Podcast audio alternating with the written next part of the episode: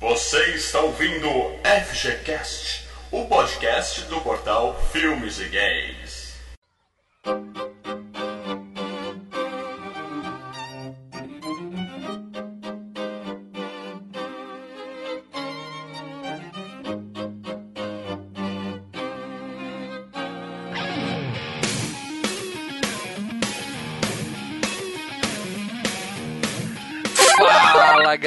Mal Franco falando aqui e eu já fui balconista.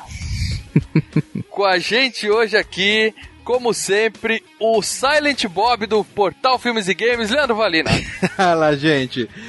Quando eu era balconista também, eu escutava muito isso aqui, ó. Ó o balcão, ó o balcão. Com a gente, o especialista Marcelo Paradela. É, e eu tinha que estar aqui hoje. E com a gente, pela primeira vez na FGCast, com muita honra, recebemos o mestre do Cinecast, Bruno Costa.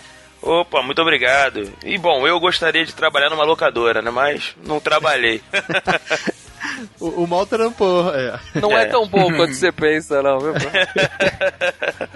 bom, galera, eu queria primeiro agradecer o convite, dizer que é um grande prazer estar aí gravando com vocês. E espero estar à altura de poder gravar esse programa sobre um filme que acho que a gente vai ter muito para falar. É, como vocês já falaram, eu sou lá do Cinecast. Quem quiser acessar é supernovo.net barra os cinéfilos. Acessem lá, a gente fala sobre filmes cults, filmes pipoca, a gente faz especiais, enfim. A gente tem programas aí para todos os gostos. Tem programa pra caramba lá, meu amigo. Quantas bastante. edições já tem a Cinecast, cara? E rapaz, a gente, olha, entre cult, pipoca, especial, o antigo voz que a gente fazia, a gente já deve ter aí para mais de 150 edições. Show, por aí. show. Tem bastante coisa, bastante coisa. Muito bom. De Um dia qualidade. a gente chega lá. Um dia a gente chega lá. Ah, chega, com certeza. Claro que todos os links aí dos contatos, do projetos do Bruno vai estar tudo aqui na descrição do post, beleza, galera? Isso aí, pessoal, acessa o post aí. É isso aí. Bom, hoje a gente vai falar de O Balconista de 1994, mas antes da gente chamar os e-mails, Marcelo Paradela, que foi o cara, o culpado por esse episódio do FGCast, o cara escolheu o filme. Explica pra gente só por que, que você escolheu esse filme, Marcelo, que eu confesso que eu tô tentando entender. Ah, além de ser um filme legal pra caramba, né? É, uma das grandes razões é que o filme tá completando 20 anos, né, cara? Na verdade, agora 21, né, em, em 2015. Ano que vem 22 e por aí vai. E por aí vai. Então, uma, uma efeméride, né? É. Ah, Marcelão, você sabe que Pulp Fiction tá completando 20 anos? Sim, já o de completou. Liberdade tá completando 20 anos. O Profissional, Assassinos por Natureza, Entrevista com o Vampiro. 94 foi um dos melhores anos da Não, vem história com do entrevista cinema. com o vampiro, vai, é filme menor, vai. É bom, é bom, é bom. Bom pra tuas negas. E aí você escolheu o Balconista, cara. Dá um motivo a mais, vai, cara. Só 20 anos não vai colar não, cara. Você também foi balconista, pode falar. Cara, na verdade é, É. um filme muito bom. É um, é, é, é um filme que participou da época de ouro da Miramax. Vamos dizer assim, em 94 a gente teve o Pulp Fiction, o Balconista e o, Rob- o Robert Rodrigues estava produzindo o Balado Pistoleiro. Embora o Balado Pistoleiro estava na Colômbia, né, para fazer esse. Mas eles eram caras da Miramax, cara, que bancava esses filmes. E o legal do Balconista é o como ele era tão barato e o que ele gerou mais pra frente. Mas acho que isso a gente vai falar durante o, o cast, sim, né? sim, sim.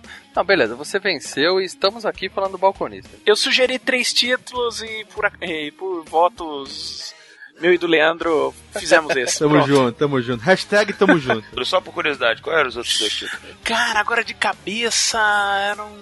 Pô, não vou lembrar. Não, venceu o Balconista, você imagina quais eram os outros dois, né? Então fica aí a curiosidade, ó. Tá vendo? Fica a curiosidade pro próximo programa.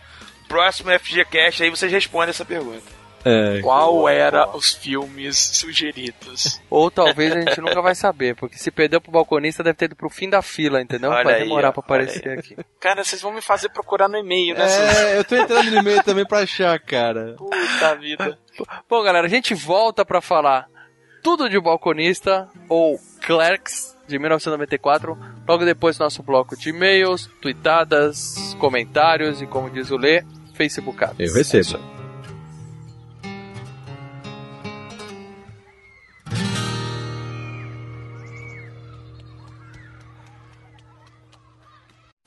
You've got mail.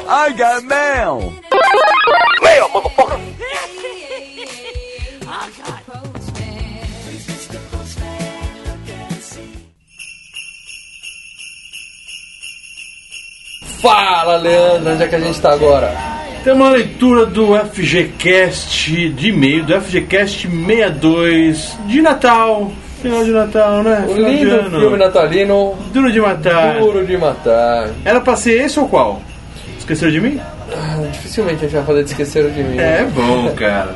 Bom, mas No, no outro Natal nós vamos brigar de. Tremendo quebra-pau nos comentários aqui, por causa da polêmica que a gente criou no E a cast. gente, vírgula, vírgula, Ok, você ok, que eu, veio eu. com a ideia que era pra ter um comando pra matar dois. E não era pra existir a franquia Duro de Matar. Você é maluco, né, cara? Bom, a grande maioria concordou com vocês e acha que Comando para Matar 2 seria pior do que foi o Duro de Matar 1. Obviamente. Agora temos uma franquia boa. Beleza, eu continuo achando que teria sido bom e teria surgido algum outro filme tipo Duro de Matar pra suprir esse. Não, Mas graças a. Deus você não é produtor bom, ainda É, bem. ainda bem, né?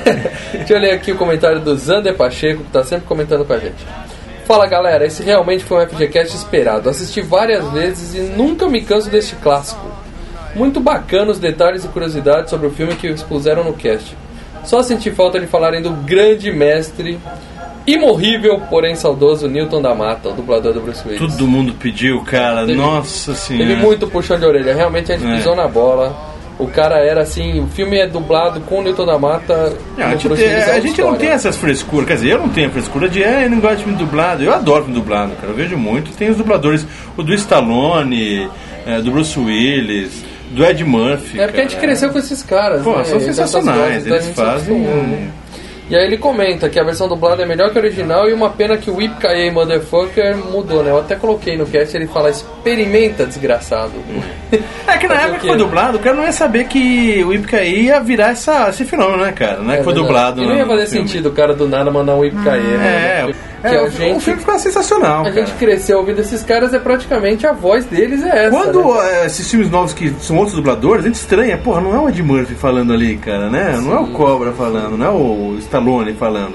Porra, então. É, e aí ele termina falando justamente isso, que os filmes do Bruce Willis novos que foram dublados depois da morte do Newton Amato não são a mesma coisa.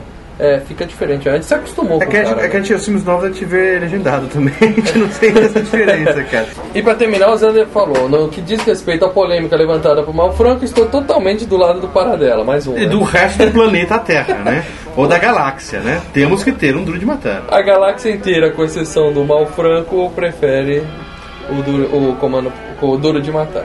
Hum. Fazer o que, né? Bom, o que mais que a gente tem aí, né? É, uma facebookada. Hum. Márcio Correia escreveu lá atrás do Face.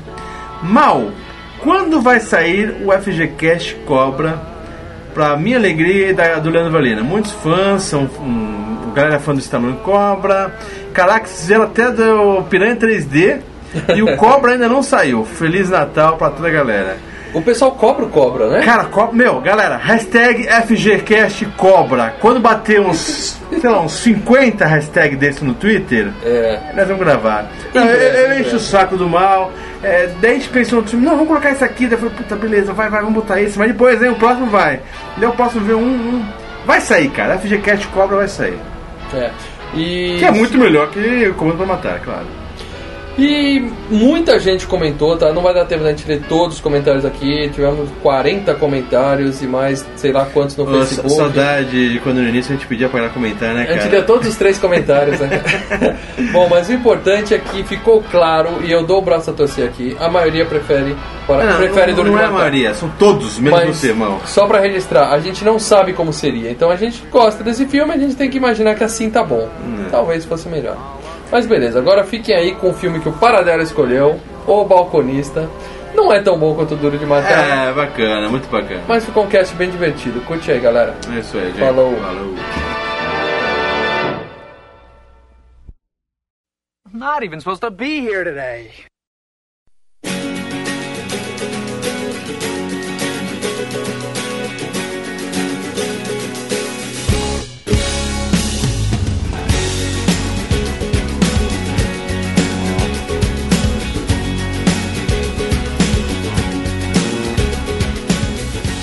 É isso aí, galera. Tamo de volta pra falar tudo do Balconista de 1994.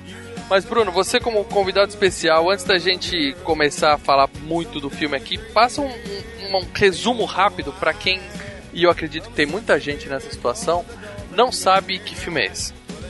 Bom, Clerks ou O Balconista foi o filme que lançou, né, o Kevin Smith a essa fama repentina no ano de 1994. Ah, é um filme que basicamente ele vai explorar uma visão desse mundo pop, adolescente, enfim, com todas as suas ah, referências à cultura pop, nerd, a outros filmes, enfim, eh, mulheres, entre outras casualidades que entram dentro da discussão do cerne ah, da linha narrativa do filme, né? Acho que o balconista, talvez um dos grandes pontos do, do filme é mostrar a vida do Dante, que é o personagem principal, obviamente, pra- protagonista dessa obra, em que ele é um atendente de uma loja de conveniências, né? Enfim, ele acaba sendo chamado para trabalhar num sábado, onde na verdade ele deveria estar de folga, né? Ele não deveria estar ali. Mas ele acaba sendo chamado e ele tem um amigo que se chama Randall, que é trabalha praticamente do lado dele, numa videolocadora que é agregada ali dessa loja de conveniências. E ambos trabalham ah, basicamente juntos, né? Trocando muita informação, batendo muito papo durante o dia. E nesses bate-papos vem muitas eh, situações interessantes e engraçadas que levam ah, na linha do filme e que obviamente se desenrolam ao decorrer da, da obra. Isso. E o legal é isso, né? É apenas um dia na vida desse- desses dois caras, né? De algumas Sim. pessoas envolvidas. ali É, é um dia normal, quase normal, né? E é o que você falou, o Kevin Smith aí, o diretor, ele é um puta de um nerd, né? Ele é podcaster, né? Um dos podcasters mais famosos do mundo, né? O podcast dele tem um sucesso Sim. absurdo, né? É um colecionador ávido de quadrinhos, né? E isso, inclusive, ele perdeu boa parte da coleção dele pra bancar esse filme, né? Depois ele já conseguiu comprar tudo de volta. É. Pra fazer o filme, ele vendeu a coleção dele, ele vendeu, acho que foi. Ele conseguiu, acho que foi 24 mil reais com os quadrinhos dele. Pra você ver o tamanho da. dólares, né? 24 mil dólares. Pra você ver o tamanho da coleção que ele se desfez pra fazer o filme. Sim, É aquela história de apostar tudo num projeto, né? sim, sim. Inclusive, o, ele era balconista dessa mesma loja em que eles gravaram o, o filme. O filme foi gravado na loja em que ele trabalhava. Ou seja, ele deve até ter pego algumas situações cotidianas, né, cara? Não, é totalmente, É. totalmente biográfico o negócio, né? É, porque tirando o. o, o nós vamos comentar depois, não chega lá. O cara que morreu no banheiro. Os momentos absurdos, né? Tirando os momentos absurdos. É, muita coisa ali, cara. é, não vou mentir, mas é bem, bem dia a dia, cara. É, eu já fui balconista. Eu trabalhei Uhum. desde os 16 anos até os 20 e poucos. 20, não, até os 18, é, dos 16 aos 18 anos eu trabalhei em loja de parafuso. O Maurício conhece. Né, aqui Uhum. perto de casa. E o Maurício também trabalhou numa videolocadora, né, irmão? Duas videolocadoras, Duas, cara, e uma cara. locadora de games, cara. É, exatamente. Olha aí, ó. cara. É, era muito, muito, muito chato. Ah, e- e, ó, eu trabalhava numa loja de, de parafuso e o Maurício trabalhava no locadora e falava que era chato, cara. Puta que o Sabe aqueles pariu. momentos que o cara tá com a cara enfiada no balcão, assim, olhando o relógio parado, que o dia não passa? Pô, É mais ou menos isso. Ele podia levar fita pra casa, cara. Ele podia levar game pra casa, cara. Putz. É. Eu podia é. levar o quê? Parafuso pra casa, cara? Não, o que acontece é o seguinte, eu tinha que fazer a na, naquele tempo, né, para esse pessoal novo, que hoje em dia que já nasceu praticamente com Netflix, mas já nasceu com o com torrent na cara. é, a- as locadoras, elas guardavam a caixinha original e a fitinha vinha numa locadora numa Uma caixa a preta, fitinha né? vinha numa caixinha própria da locadora. Sim, sim. Às vezes com uma numeração e tudo mais, né? Isso, e atrás da caixinha tinha um resuminho. E a locadora que eu trabalhava, eles queriam fazer. Eles não, o, o dono não gostava daquele texto que, que vinha na caixinha original, ele queria que a gente visse o filme, e escrevesse o texto e colocasse atrás das caixinhas da locadora Olha, deles. interessante, interessante. era interessante, só que ele escolhia os filmes que eu tinha que assistir, entendeu? Ah, então, entendi. então uma vez por dia, é claro, eu acabava empurrando e tal, era dois ou três por semana, ele levava pra casa o filme que o dono da locadora escolhia, tinha que fazer um texto trazendo no dia seguinte, digitar no computador, imprimir, colocar na caixinha. Eu lembro de ter assistido Tomates Verdes Fritos, Nossa, o Maurício vende isso. é, eu lembro de ter assistido Coquetel, Nossa. E, e teve, teve um outro filme, A Casa, sei lá o que. Nossa, só trauma, só tenho trauma dessa época. Os filmes que eu queria ver, ele não deixava eu levar pra casa. entendeu? É, eu lembro que as locadoras tinham muito daquela coisa selo, selo ouro, selo prata.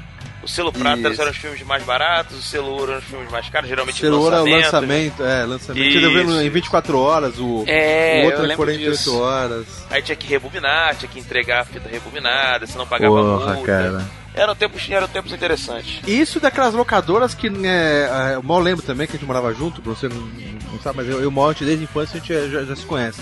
Então a Ah, gente legal. morava junto e tinha uma locadora que eles não colocavam as caixinhas nem pra gente pegar pra olhar.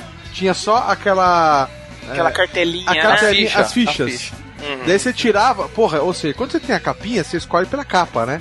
Agora quando você tem a ficha. Porque é era foda, pirata cara. a porra da locadora, né, cara? É. Se baixasse alguma coisa, o cara cobria ali aquele balcãozinho dele e pronto. É, Nossa, Até cara. porque era um cabeleireiro barra locadora. é, pode crer, cara. O grande Albi. É, Gente bons finíssima. tempos. Nossa, cara, locadora, muitas locadoras eram isso, cara. Tinha uma locadora perto de casa que era tipo, era uma gráfica, mas tinha uma locadora Sim. nela também. Você pedia os filmes, o cara puxava o catálogo embaixo do balcão, põe em cima da mesa. Não, tinha alguns que eram piratas e tinham outros que eram selados, lembra? Na época que falava que era fita selada. Nossa, cara. Como a gente é velho, puta que eu Não, é, vamos lembrar muita coisa do filme, vamos, lem- vamos falar do filme, vamos lembrar muita coisa, causos de, de, de balcão, cara. Eu lembro que eu levei umas cinco fitas da, daquela locadora, né, pra casa, que aluguei, era, um- era um feriado. E aí eu fui devolver, só que no dia que eu fui devolver tinha um monte de polícia em frente à locadora, assim, eu fiquei em casa, voltei no dia seguinte, cara, é, a polícia baixou aqui e levou sim. todos os filmes piratas. Olha aí, rapaz. Eu tinha um Batman em casa que eu voltei pra devolver, a locadora tinha fechado. Eu fiquei com o Batman. Olha. É, bom. O, o- o mais engraçado do Maurício é que ele pegou, ele trabalhou com duas locadoras. Essa segunda, que era a falecida Tripé Vídeo, né, mal? Hobby Video. Hobby, Vídeo, Hobby Vídeo. O horário, era- ela é uma locadora diferenciada que ela tem que fazer horário até meia-noite. E daí é, é, a gente tinha os nossos, sei lá, uns 18, 20 anos, né? Tava começando a sair nas baladinhas, já tinha carro e tudo mais, assim. E daí eu lembro que uma vez eu liguei mal e falei, mal, vamos sair, não sei o que, a gente ia lá na Chuperia Continental, alguma coisa parecida. E daí ele falou, não, tudo bem, só que hoje eu vou ficar até fechar. E daí eu fui esperar o Maurício na frente da locadora.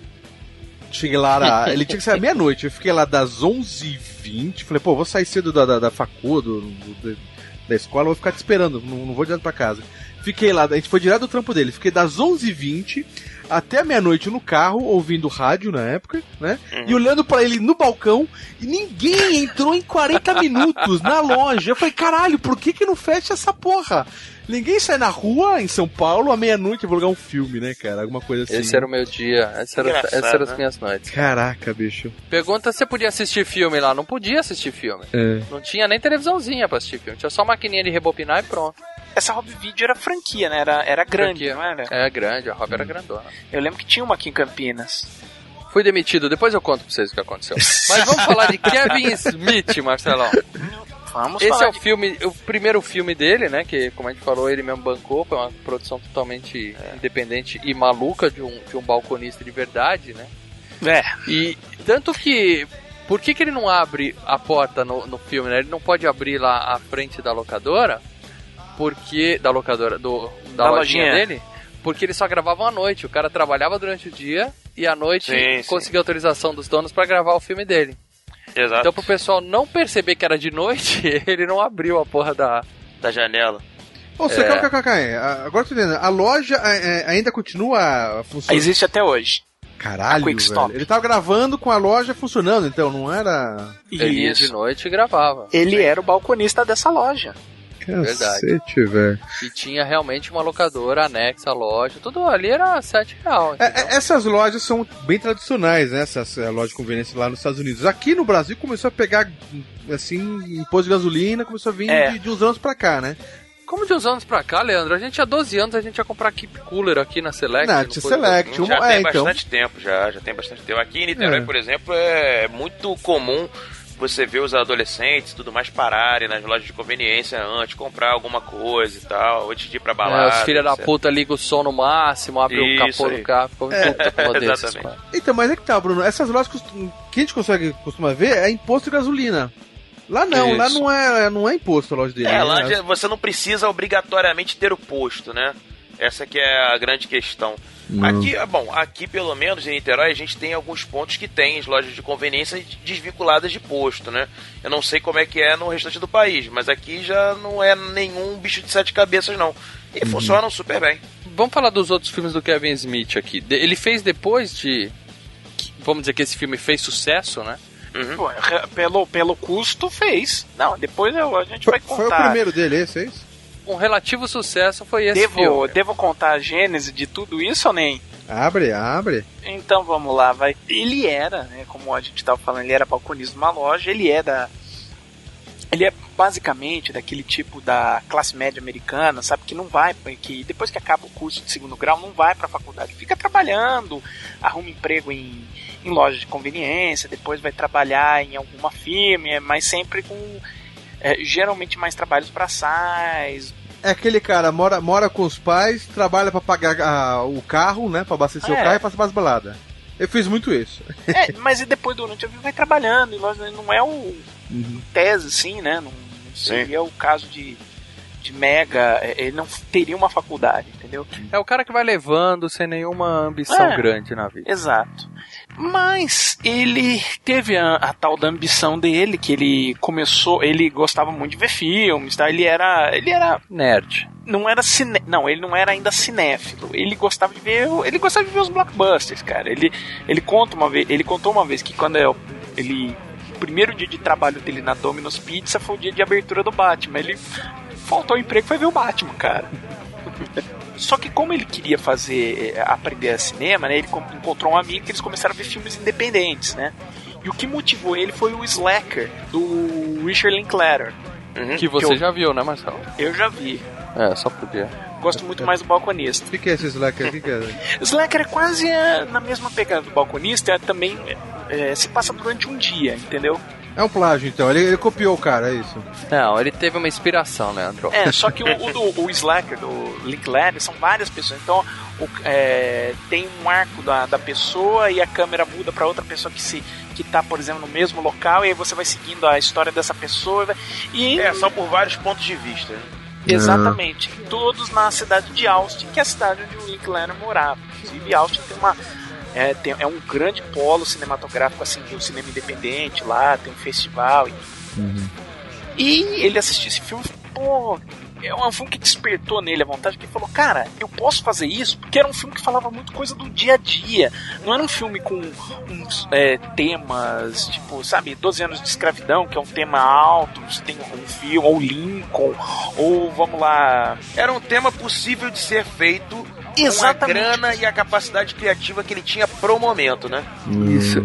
Ele pegava uns causos de balcão e dava uma desenvolvida no roteiro, fazia um texto mais engraçadinho. E ele começou a ver muito o, ah, filmes do Jim Jarmusch, do Spike Lee. tal. Ele começou a falar, pô, eu consigo fazer, é, é- é possível fazer filmes baratos, né? Ele era um cara que já vinha roteirizando é, é, pecinhas de teatro na escola, ele sempre escrevia. O lance dele é escrever, mais do que dirigir, sempre foi escrever.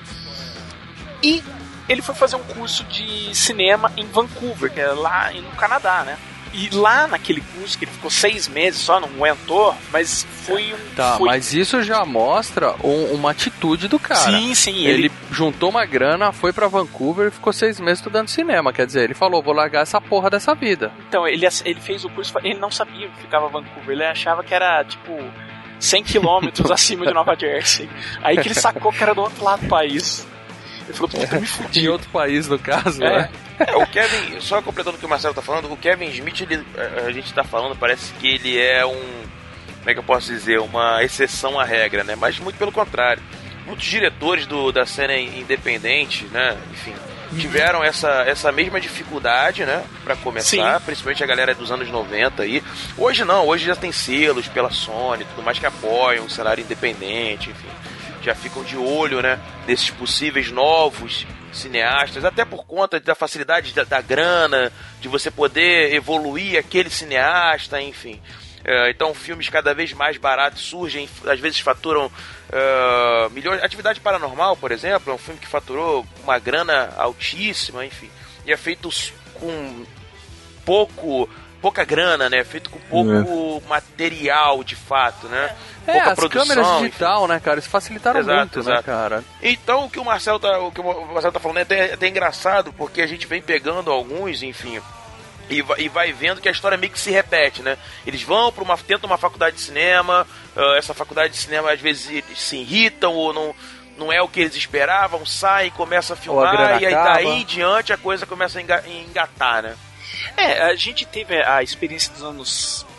final dos anos 50 até o, a metade dos anos 70 início dos anos 80, que era o Roger Corman, né, cara? Sim. Que ele lançou toda aquela turma da nova Hollywood, basicamente, de, de alguma maneira trabalhou para ele, ou como ou como fotógrafo, ou como roteirista, ou já fazendo trabalhos de direção. Todo mundo, Coppola, Scorsese, o Jonathan Demme, uh, o Ron Howard, todo mundo passou pela. O James Cameron, todo mundo passou pela mão do, do Roger Corman, né? É, alguns mais, outros menos, mas sim, sim. Mas no caso do Kevin Smith, o que era interessante é que aí, quando ele foi fazer esse curso, foi providencial para que ele conheceu duas pessoas nesse curso que acabaram ficando importantes para o resto da carreira dele. Um foi o Scott Moser, que é o produtor dele, que quer dizer, produziu quase todos os filmes dele, até o Pagando Bem que Mal Tem. Uhum. Produziu, quer dizer, botou dinheiro na brincadeira? Produziu, ele é o cara que faz a, a faz a, a, a, roda girar, vamos dizer assim. Então, emprestou dinheiro. Não, não é, não, não é dinheiro. É, é não, é, não é bem isso. Não é bem Você isso. consegue o dinheiro. Existe um processo no cinema que a gente chama de pitch que é o processo que o, o aquele que está produzindo, obviamente, ele corre atrás, ele apresenta o projeto do filme para investidores. Então hum. ele vai, tem uma reunião, um bate-papo da forma como nós estamos tendo aqui e apresenta o conceito do projeto, apresenta do que, que esse filme vai falar, enfim, etc, etc, etc, qual o é. público-alvo, assim como é um, um cara que não, fato, nem né? tem o dinheiro, mas tem cheio, é cheio de contatos. É, ele é vai vendedor. buscar o, é o contato. Ele não precisa entrar com grana, basicamente, uhum. mas ele pode ter os contatos que vão fazer com que, obviamente, o filme se desenvolva, seja produzido. E basicamente, no, na, na, no estágio de pré, ele é o cara que monta a estrutura, entendeu? Então ele vai atrás de, de pessoas, né? Que para as determinadas eh, funções de cabeça, sabe? Diretor de fotografia, direção de arte, essas, essas coisas. Uhum. Sim. Então é, ele ajuda o, o, diretor nessa hora. Tá, mas isso a gente está falando o, o que o, o rumo que a vida dele tomou depois Sim. do sucesso do Balconista. Uhum. Pra produção desse filme foi uma coisa muito mais baixa. Foi, né, foi coisa assim. de, de, de escola de, de, de, É, de vamos lá, vamos é, lá. o filme, se eu não me engano, custou 25 mil dólares. 27 mil dólares. É, 27 mil. Então quer dizer, foi muito, muito barato. O Aronofsky, se eu não me engano, pro Pi, ele acho que gastou algo em torno de 80 a 100 mil dólares, enfim. Então são filmes que você vai ver depois o resultado deles é absurdo o que eles conseguiram com tão pouco dinheiro, né? Nossa. E o Kevin Smith conseguiu também. O, El, mérito o dele. Rodrigues com o El Mariachi, né, cara?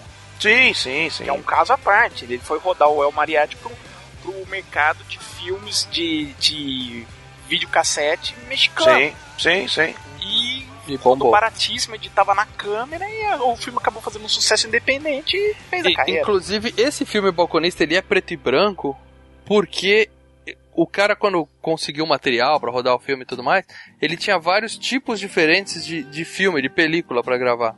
Ia é. dar uma diferença na, se o filme fosse colorido, tal, com a iluminação correta e tudo mais, ia ficar trechos do filme difer muito diferente dos outros. Então ele botou é. em preto e branco para dar uma equilibrada, né? Foi pelo na custo verdade, também, é isso? Na, também é, custo, é questão de custo. É, na verdade é o seguinte, tinha dois graves problemas. Tinha diferenciações de iluminação. A luz de tungstênio dentro da loja, a luz de dia, quando eles rodam a cena de dia, sim, e, sim. E, e de alguns outros locais que eles rodaram cenas. Quando você joga para preto e branco, tudo isso daí é, é, não tem mais diferenciação de cor. É, bem atenuado. E segundo, lata de filme preto e branco à época era muito mais barato, entendeu? Sim, sim. Inclusive tem uma cena, tem uma cena que eles saem pro pra um velório, a gente vai chegar nessa parte quando a gente falar do filme. Que eles saem pro velório e quando eles voltam pra trabalhar, tá de noite. Mostra eles chegando na loja e tá de noite. Por quê? Porque ele só podia usar a loja de noite pra gravar. Exato.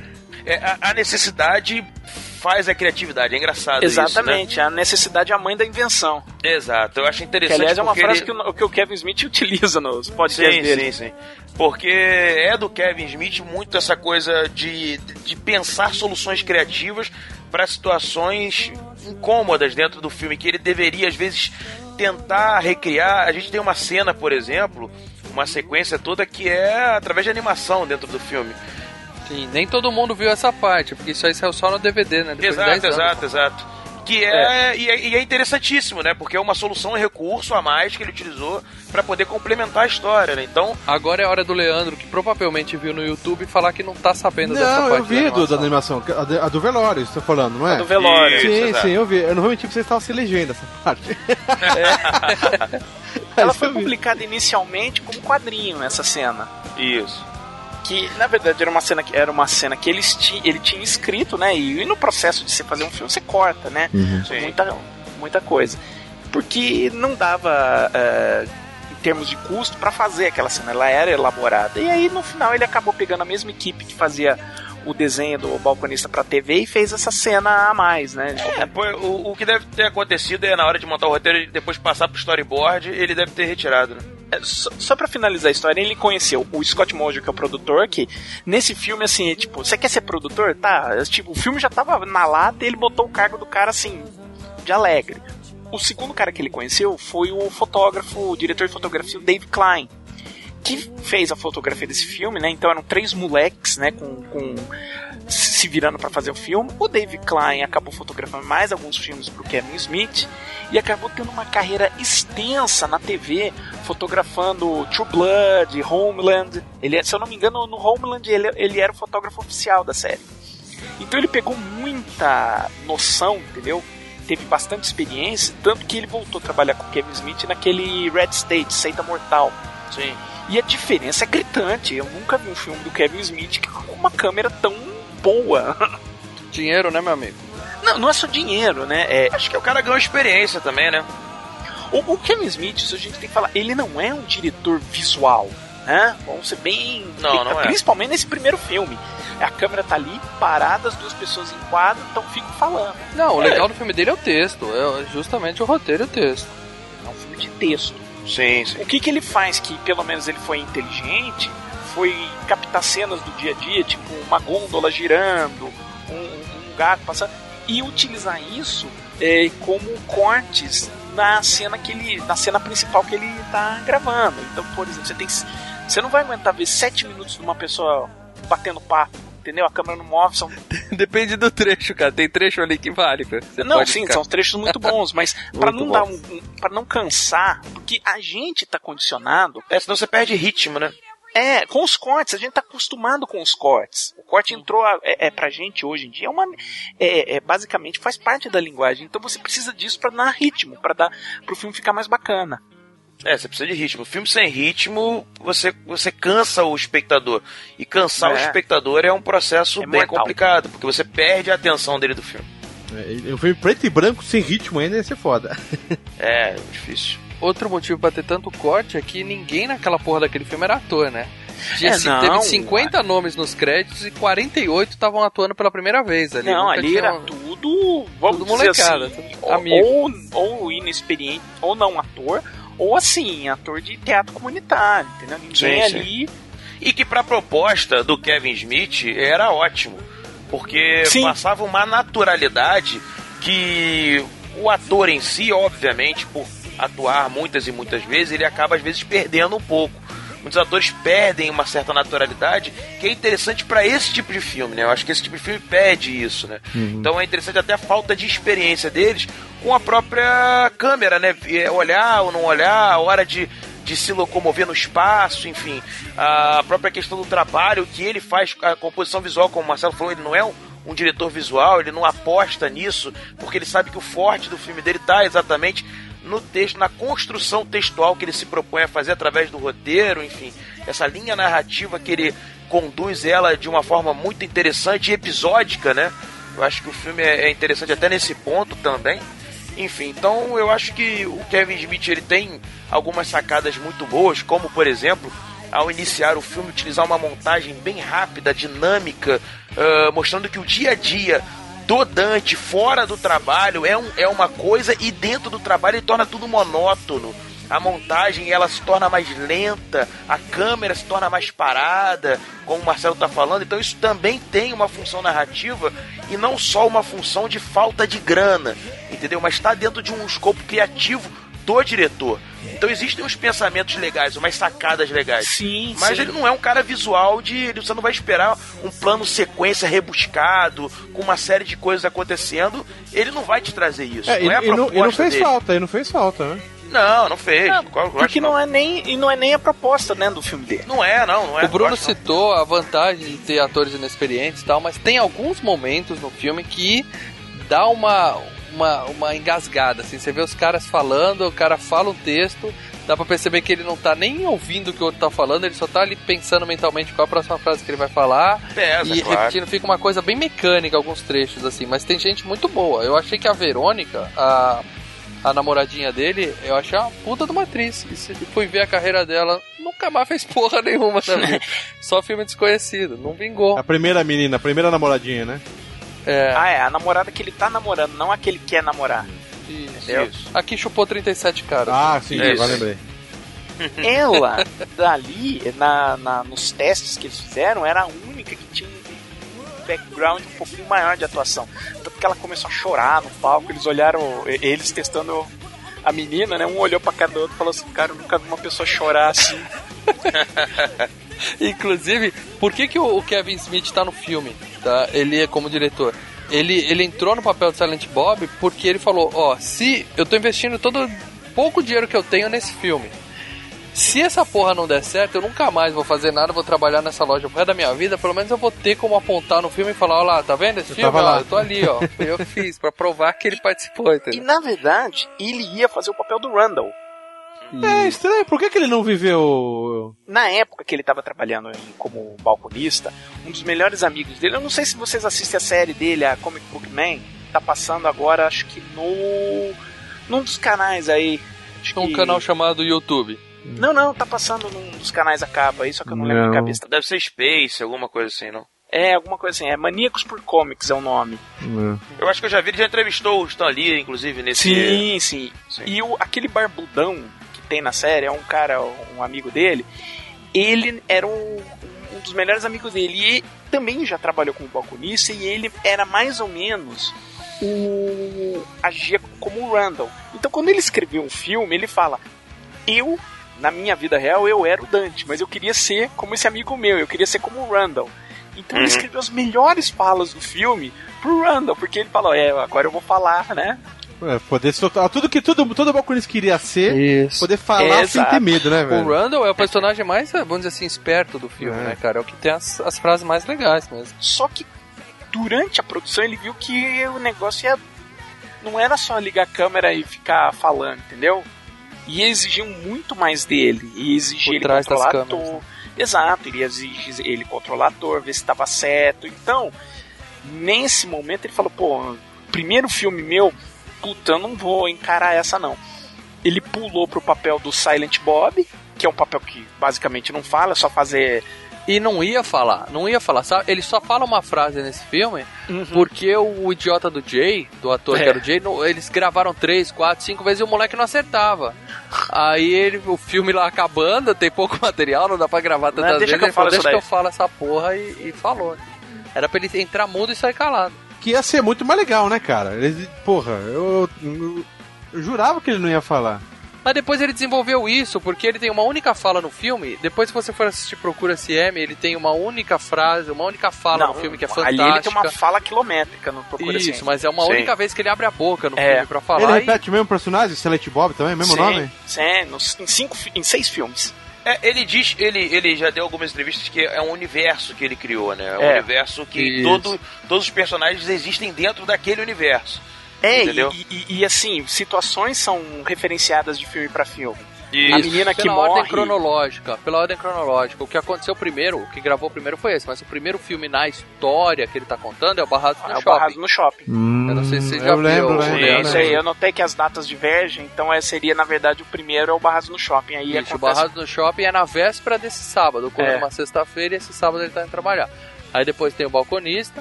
Essa menina que eles vão no velório, ela tava no Barrados no Shopping, né? Quer dizer, eles citam no Barrados no Shopping. Sim.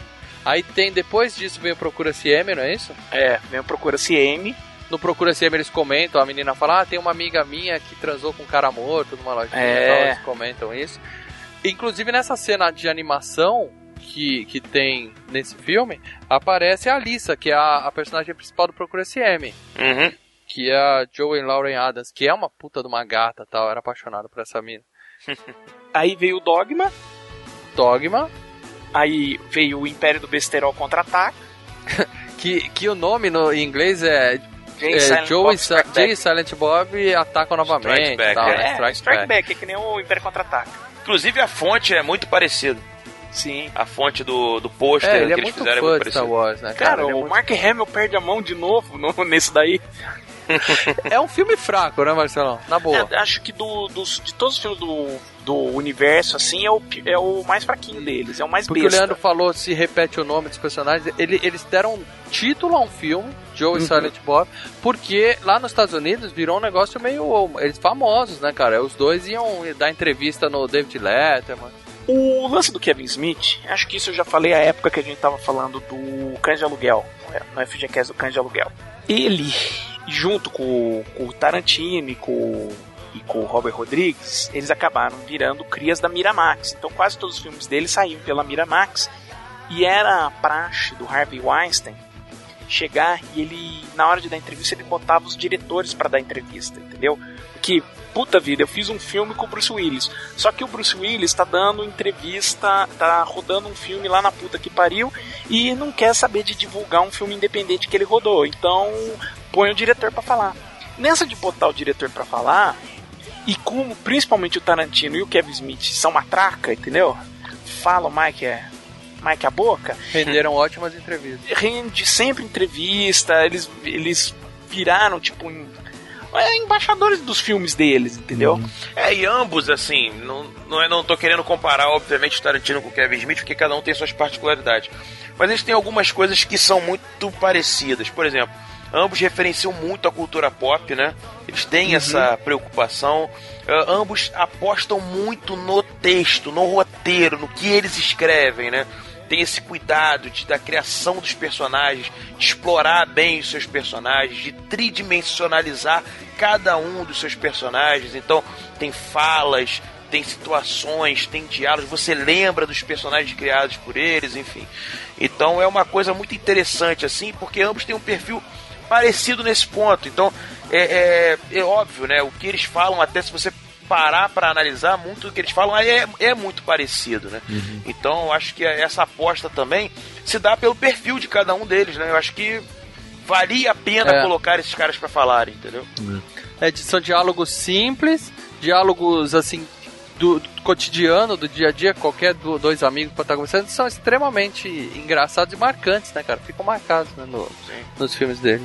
É, e vai lembrar que eram dois ratos de locadora, né? Tanto Sim. o Kevin Smith como, como o, o Tarantino eram balconistas, né? Sim, sim. é, o Tarantino, inclusive, falou que ele aprendeu a fazer cinema vendo cinema, né? Vendo muitos filmes. E quando ele esteve trabalhando nesse, nessa locadora, até no livro do Tarantino, que é muito interessante pela editora Leia, quem puder depois procure aí, é, acho que não vai se arrepender, ele fala muito sobre isso, né? Sobre a experiência que foi pra ele assistir muitos filmes B, muitos filmes asiáticos, nesse tempo que ele esteve na locadora.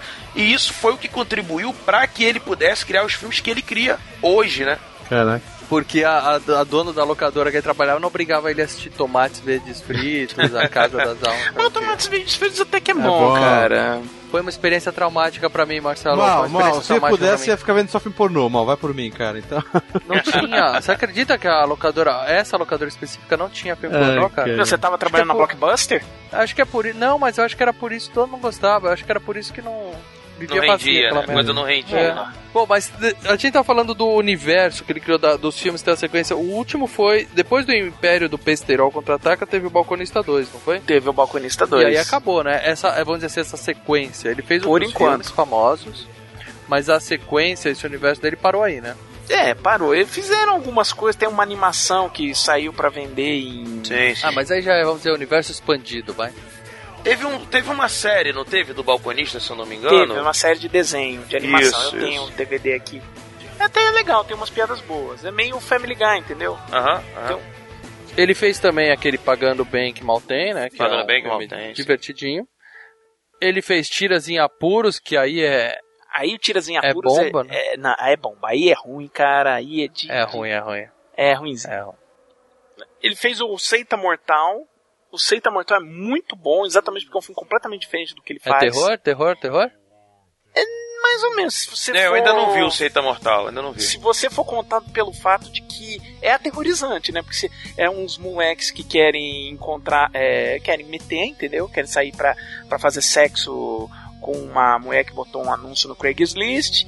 Só que na verdade isso era uma isca pra, pre- é por, pra, de uma seita extremamente fanática e radical que não gosta de, de pecados. Eles fizeram pra tirar sarro da Westboro, entendeu? Que critica gays e essas coisas. E aí eles são, eles são feitos de reféns por essa seita que quer matar cada um deles. E aí a polícia, o FBI invade, começa um tiroteio, meio mundo morre. Que a ideia do Tusk é ainda mais absurda que essa. É. é um cara que gosta de morsa e ele sequestra um cara e transforma ele numa morsa. Através de cirurgias. Você sabe que é uma ideia que começou num podcast, né? Sim. tipo, alguém falou um absurdo e falou, tá aí, vou fazer um filme disso. Não, eles comentando, eles comentando uma notícia que eles viram de um cara que queria, de um cara que anunciou um, um aluguel de um quarto para uma pessoa que eh, viesse morar, só que cada durante o dia a pessoa tinha que se vestir de morsa, ficar durante duas horas agindo como uma morsa. Aí os caras, ele e esse produtor dele, começaram a, a, a surtar na ideia, né? E isso levou a fazer o filme. Caraca. Sim. O Kevin Smith também fez o Menina dos Olhos, que é com Ben Affleck e tudo mais. E eu não sei se. É, ó, lógico que vocês sabem, né? acho que todo mundo sabe disso, que ele tem uma amizade muito grande com o Ben Affleck, né?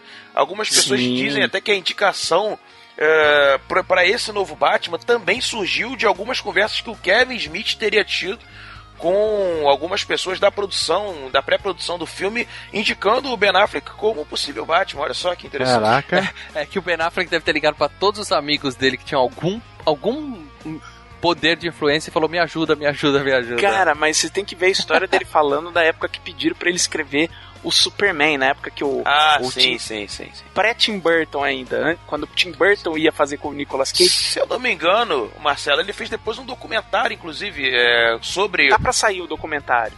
Eles fizeram um Kickstarter agora pra poder fazer a finalização. Ah, olha É, com aquela imagem traumática do, do Nicolau Gaiola de vestido. Meu Deus. Cara, mas tem que ver na internet, eu vou, depois eu passo o link pra você, mal. Você põe no post. Cara, é, é, é hilário ele contando a história do, do roteiro do Superman, cara. De como as coisas estavam muito erradas ali. Sim, sim, sim. Pra completar, sim, o universo, por enquanto, ele não está.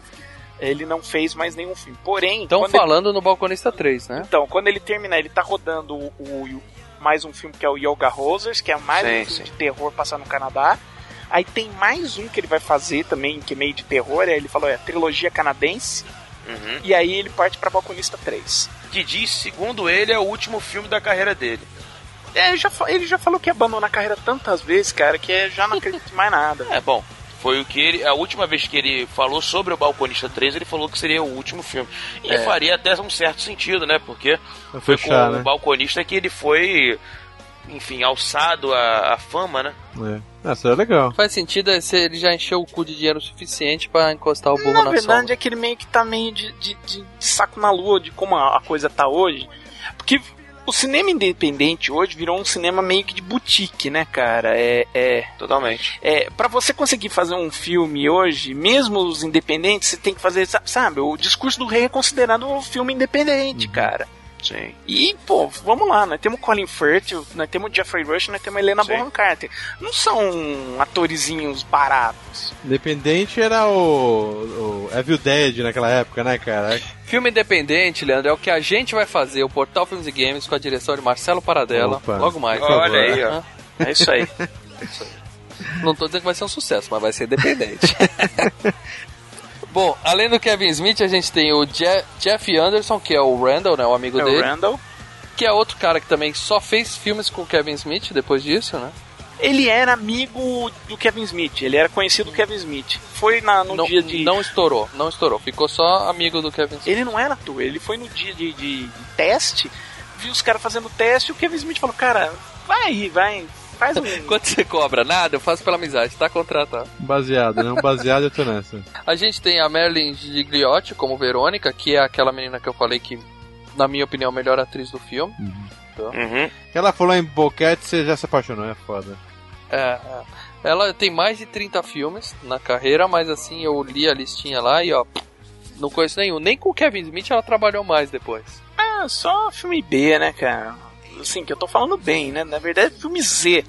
O Jason Mauer como, como Jay, que é O aquele, aquele porra louca, mas ele também, ó. Também é um dos melhores amigos do, do Kevin Smith. Então, tipo, sim.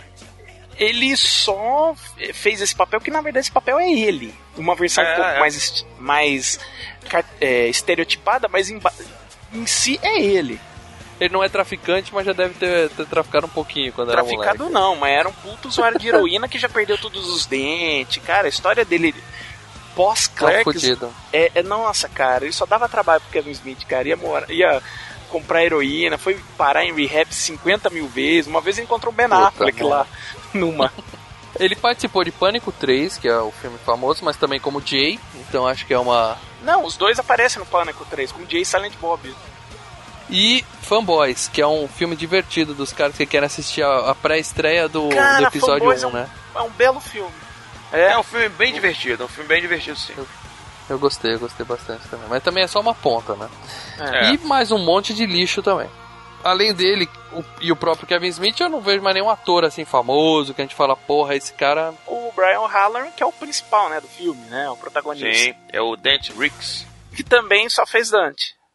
Só trabalhou com o Kevin Pô, Smith. ele tinha uma É. cara, é porque eu vi naquela época, mas quando eu revi, eu falei, pô, parece que já vi esse cara em um monte de lugar, mas ele não fez mais nada, né, cara? Ele tem- uma cara de manjado, né, cara? É, ele fez filme com o Kevin Smith. Todo filme do Kevin Smith ele tá, né, cara? Ah, Nos, tá. nos filmes desse mesmo universo e fazendo sempre um personagem que é parente do Dante. Caraca. Todos os personagens que ele faz nos filmes desse mesmo universo são parentes do Dante. É um primo, uma coisa assim.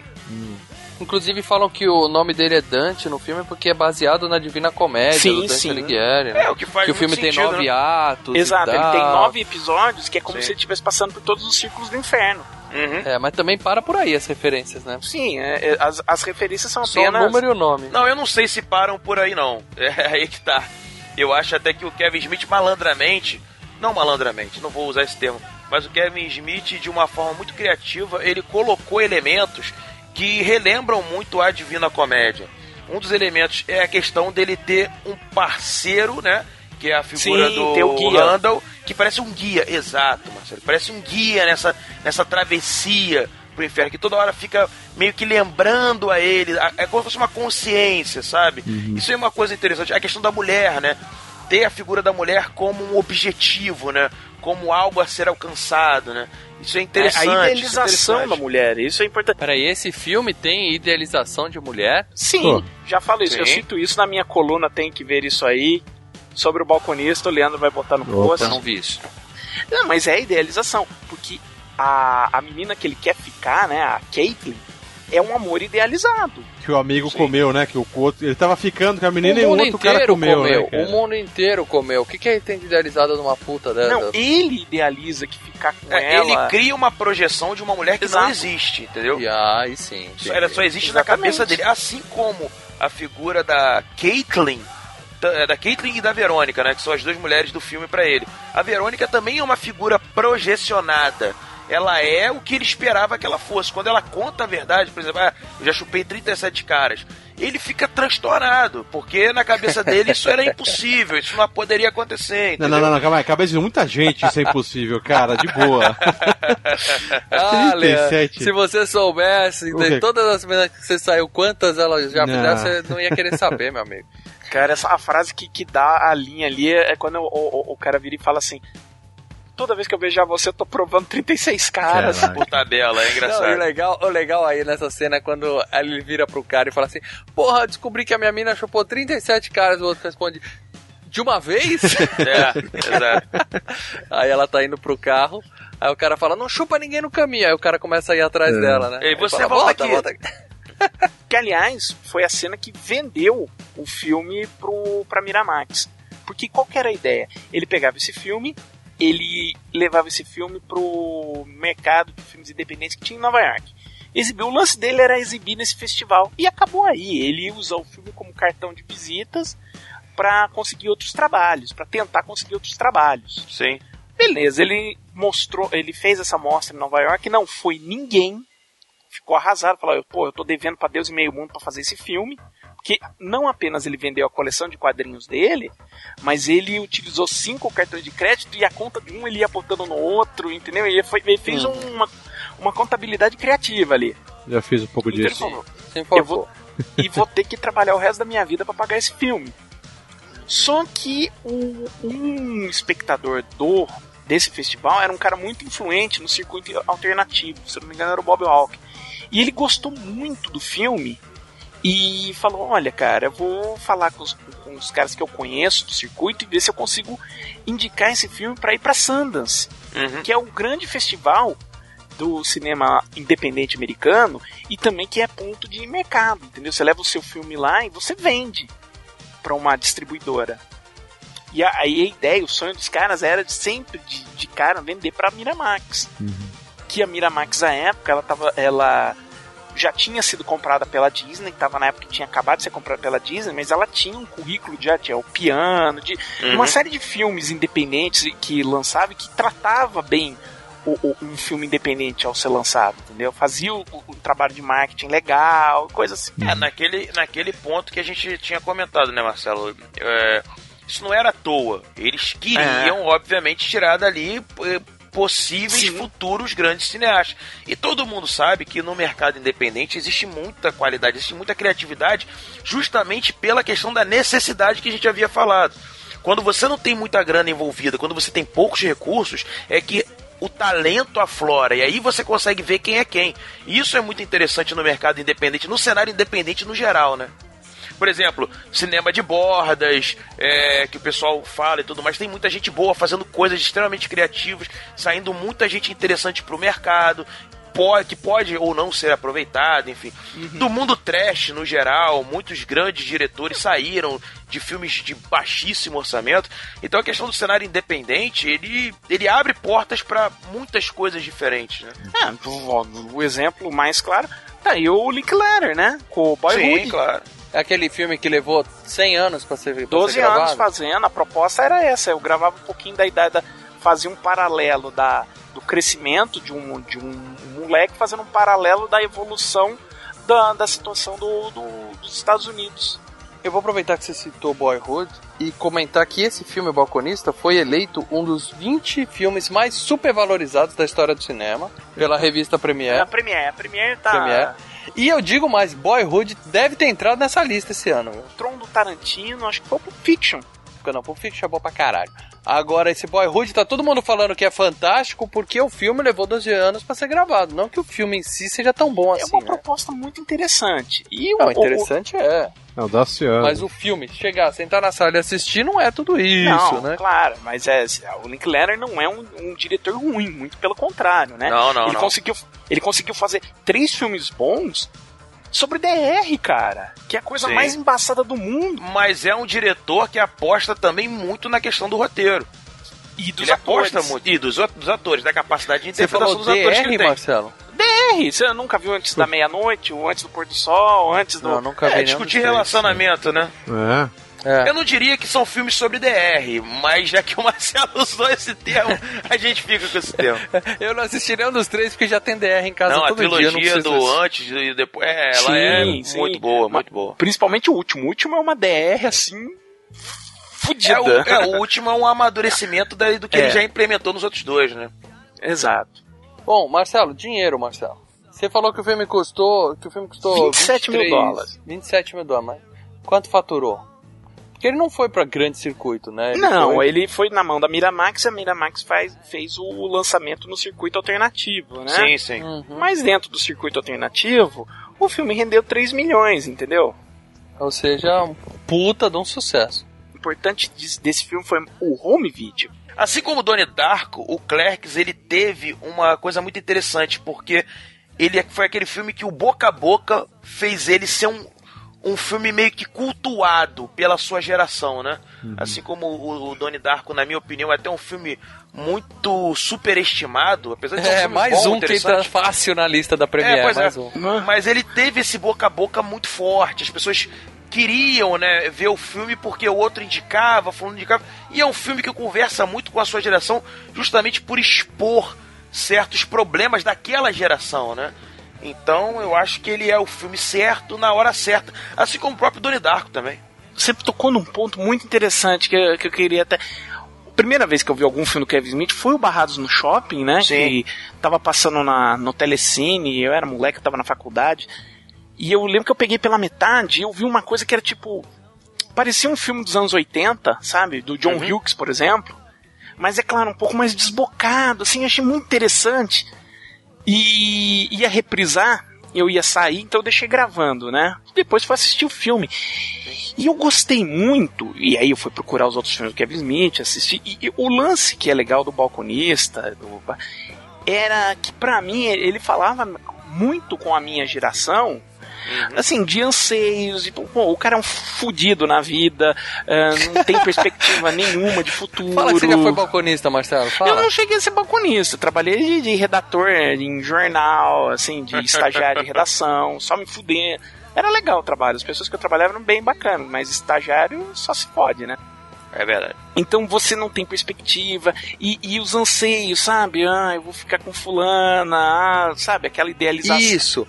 Você chegou num ponto, cara. O- O anseio de um moleque desse, dessa idade, jovem assim, é pegar mulher, só isso. Então, Não tem tanto muito anseio. que o, o Caindo na Real, que todo mundo falava, ah, é o filme que retrata bem a, a geração X, pô, pra mim, é o balconista, cara. O que retrata bem a geração X, que fala com ela, que dialoga, é o balconista, cara. Sim.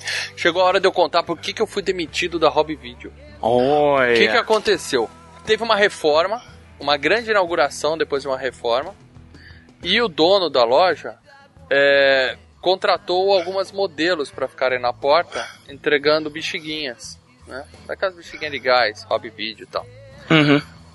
E eu, nesse dia, não entrei na loja, eu fiquei lá fora de papinho com a menina ali, dos né? balões o dia inteiro e não atendi um cliente que entrou na loja. O dono tava lá nesse dia.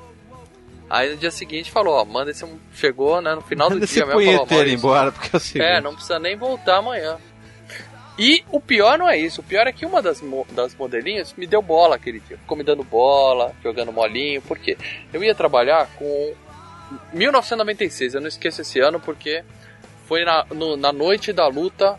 Primeira luta, Mike Tyson e Evander Holyfield. Aquele arrancou a orelha? 1996. Não, isso aí foi a revanche.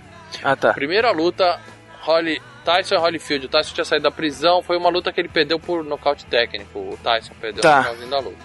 A da orelha já foi a revanche. Uhum. E a menina, eu tinha marcado de assistir essa luta. Provavelmente o Leandro tava até. tinha combinado de ir comigo aqui em casa. Uma receber uma galera pra assistir a luta. As lutas eram ao vivo, duas da manhã. Ué. E eu trabalhava até meia-noite. E a, a, a piranha da menina, ela morava em Osasco. E eu fui trabalhar com o Chevetinho, eu tinha um Chevetinho azul, Chevette Júnior azul, pô, carrinho bom pra caralho e tal, tal. E ela viu que eu cheguei de carro, ela ficou me dando mole o dia inteiro. Ah, Deu meia-noite, eu fui levar ela até Osasco, Nossa. perdi a luta, não ganhei nem um beijinho, nada. E perdeu o emprego, né? e perdi o emprego. Ou seja, perdi o emprego, perdi a luta, perdi dinheiro, perdi meu tempo. E não Perdi ganhei a, nada em troca. perdeu a menina. Mulheres, Fui mulheres. usado, fui usado por aquela vagabunda, não lembro nem o nome dela. É.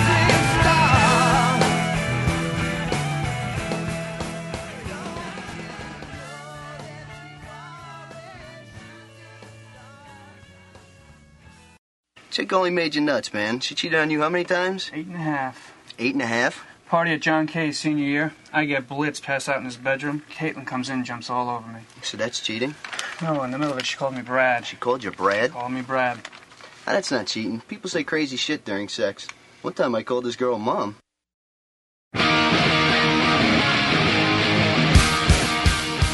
Bom, mas voltando ao filme, minhas frustrações à parte. Voltando ao filme. É, é como a gente tava falando, o Dante tá num sábado de merda, ele vai trabalhar, tem um idiota que trabalha na, na locadora do lado, que maltrata todos os clientes. Porra, tá cara, eu, nada, queria ser né? que nem esse cara quando era balconista, cara. Puta, cara, como era bundão, cara. Porra. É foda. Porque tem umas cenas que mostram cenas assim que a gente, eu que já trabalhei na locadora, vivia. Que chega um cara e fala assim: Ah, você tem aquele filme com aquele ator que fez aquele outro filme e não fala porra nenhuma pra você. Cara, isso daí, filme." era, isso daí era minha avó dando recado pro meu pai de telefone. Não sei quem ligou dizendo não sei o que, não sei que hora, não sei quando. Meu pai, "Pô, tá bom. É, mas isso acontece muito no lugar. É pior que se você não souber qual filme, você é incompetente, porque você não sabe fazer seu trabalho. Você tem que saber qual filme que o cara tá editando. Vale dizer aqui, pessoal, que a gente tá comentando o filme, então agora a gente vai falar algumas partes do filme. Se bem que isso não é um, vamos dizer assim, um filme de suspense, é um dia na vida de um balconista, não tem É, muito mas tem algumas estragar. resoluções no final, né? Tipo, quem fica com o quê, o que, que acontece e tal. Tá, então se você nunca viu o balconista, o, o que é provável porque muita gente não viu esse filme, Aliás, era o filme de home video, era o filme mais roubado de VHS nos Estados Unidos. Caraca. É. por quê? O- Os fãs do filme pegavam e roubavam o filme da locadora. Ah, ninguém vai assistir, eu vou levar esse filme. É, talvez seja roubado porque ninguém dá falta, né? É.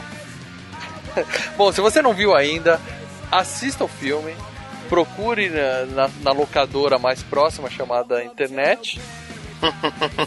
Ela, ela tinha no Netflix, cara, daí eles tiraram da Netflix, cara. Acho que não ficou. Não, não, Tiraram, não tiraram. assistiram muito Ah, e é, é, eles ficou, tiraram. ah, ficou por um bom tempo, cara. É. Tiraram faz o que? Uns dois meses. Não foi renovado, não, não valeu a É, pena. procura a versão completa que tem aquela, aquela cena que a gente falou do velório, que é em, Não, é em a versão desenho. que tem, que tem do desenho é na, no, no- no DVD, mas é uma cena de extra. Sim, mas quando você faz o download não tem legenda nessa parte, como o Leandro falou. Ah. Mas dá pra entender o que acontece Sim. lá no velório, né? Aparece a. Finger Cuffs. Sensacional. Bom, e aí tem esse rapaz que trabalha do lado da, da- na locadora do lado dele, que basicamente fecha a locadora pra ficar o dia inteiro conversando com o cara lá na, na loja. E o filme se passa nessa, nesses, vamos dizer assim, o, o, o, dia do cara cheio de cliente chato na loja dele, né? Tem um cara que não deixa ninguém fumar, fala, não, compra chiclete. Que é o vendedor de chiclete, né, cara? Que é muito. É, depois a gente descobre É. que ele trabalha pra, pra mulher do chiclete, né? Tem uma hora que chega a namorada dele, eles ficam batendo papo, que é aquela cena que a gente falou que ele descobre que ela já chupou 37 caras. Eles ficam atrás. Ele simplesmente vai pra trás do balcão, fica namorando com a menina lá, batendo papo. O cliente pega o que quiser, deixa o dinheiro lá em cima. Cara, só, só um detalhe, não é só lembrar, quando eu era balconista lá na loja de parafuso, é, eu ficava sozinho, meu chefe ficava lá, ele ia almoçar de vez em quando, ia pro banco, e eu ficava sozinho lá, cara. É óbvio que na hora que eu ficava sozinho na loja, dava aquela puta caganeira do cacete. E daí eu tinha que ir pro banheiro no fundo da loja. Ou seja, balcão sozinho. E por isso que eu falei na abertura aqui. Eu ia no, no banheiro lá no fundo da loja, encostava a porta, né? Pra ver se vinha alguém no, balcão, no, no balcão. E de repente, é, cara, é abaixar as calças e sentar. Ao encostar, ao descer a calça e sentar, né? É óbvio que chegava alguém no balcão. E daí o cara, ah, o balcão, não tem ninguém nessa loja não, puta. Aí você tem que sair meio cagado, meio mal limpado, né? Porra, cara, era uma merda, Em cara. outras palavras, você já atendeu muita gente com o cu Já, sujo, é isso? cara, né? Ei, Porra, cara. Depois, depois volta pra se lavar. Nossa, lá teve uma vez que o cara falou, ó, tô pegando os prebonos e depois eu volto pra acertar, porque não dava pra falar, tô indo, tô indo, tô indo. E eu tô indo e não saía, né, velho? não, não, tô pegando os prebonos e depois eu volto. É foda, desespero, cara. Lamentável, hein? Porra, balconista em loja sozinho é foda, velho. O bagulho é trampo. Cara, mas a gente tava falando assim, quando eles eles conseguiram levar o filme pra Sundance, né? E exibir, a galera da Miramax, o, a, o baixo escalão, surtou com o filme. Todo mundo lá dentro curtiu. E queriam que o Harvey Weinstein eh, assistisse e falavam, nossa, ele vai comprar o filme. Ele foi tentar assistir a, uma vez, eh, saiu nos 10 primeiros minutos. Ah, que isso. Não, mas é isso que a gente tá falando.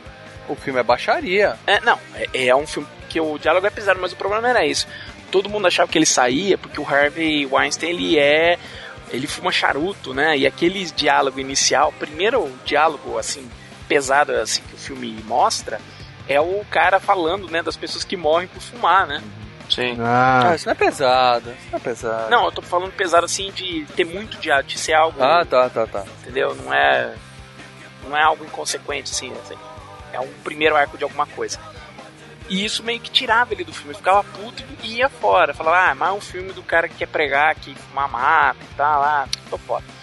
E aí todo mundo é, da Miramax fala, não é possível, é um filme que o cara ia curtir, como é que ele tá indo embora? E na última exibição, o cara entrou e o braço direito do cara, do, um dos braços direitos dele lá dentro da Miramax chegou, segurou ele e falou assim: Por favor, fica até o número 37 ser citado. Aí você decide se vai embora ou não. Não, porque antes dessa parte do, do Boquete, eles têm uma discussão, que é, que é um, um texto super legal ele falando, né, que pra homem o sexo é muito mais difícil que pra mulher, né? Que pra mulher fazer um homem gozar, ela só precisa concordar. Vou dar pra você. É. Pronto, o cara gozou. O cara pra fazer a mulher gozar, ele tem que trabalhar, tem que dar duro, tem que ralar, tem que fazer um monte de coisa pra, Sim, pra sim. conseguir isso, né? E a mina indignada, né? ela fica puta com ele, né, cara?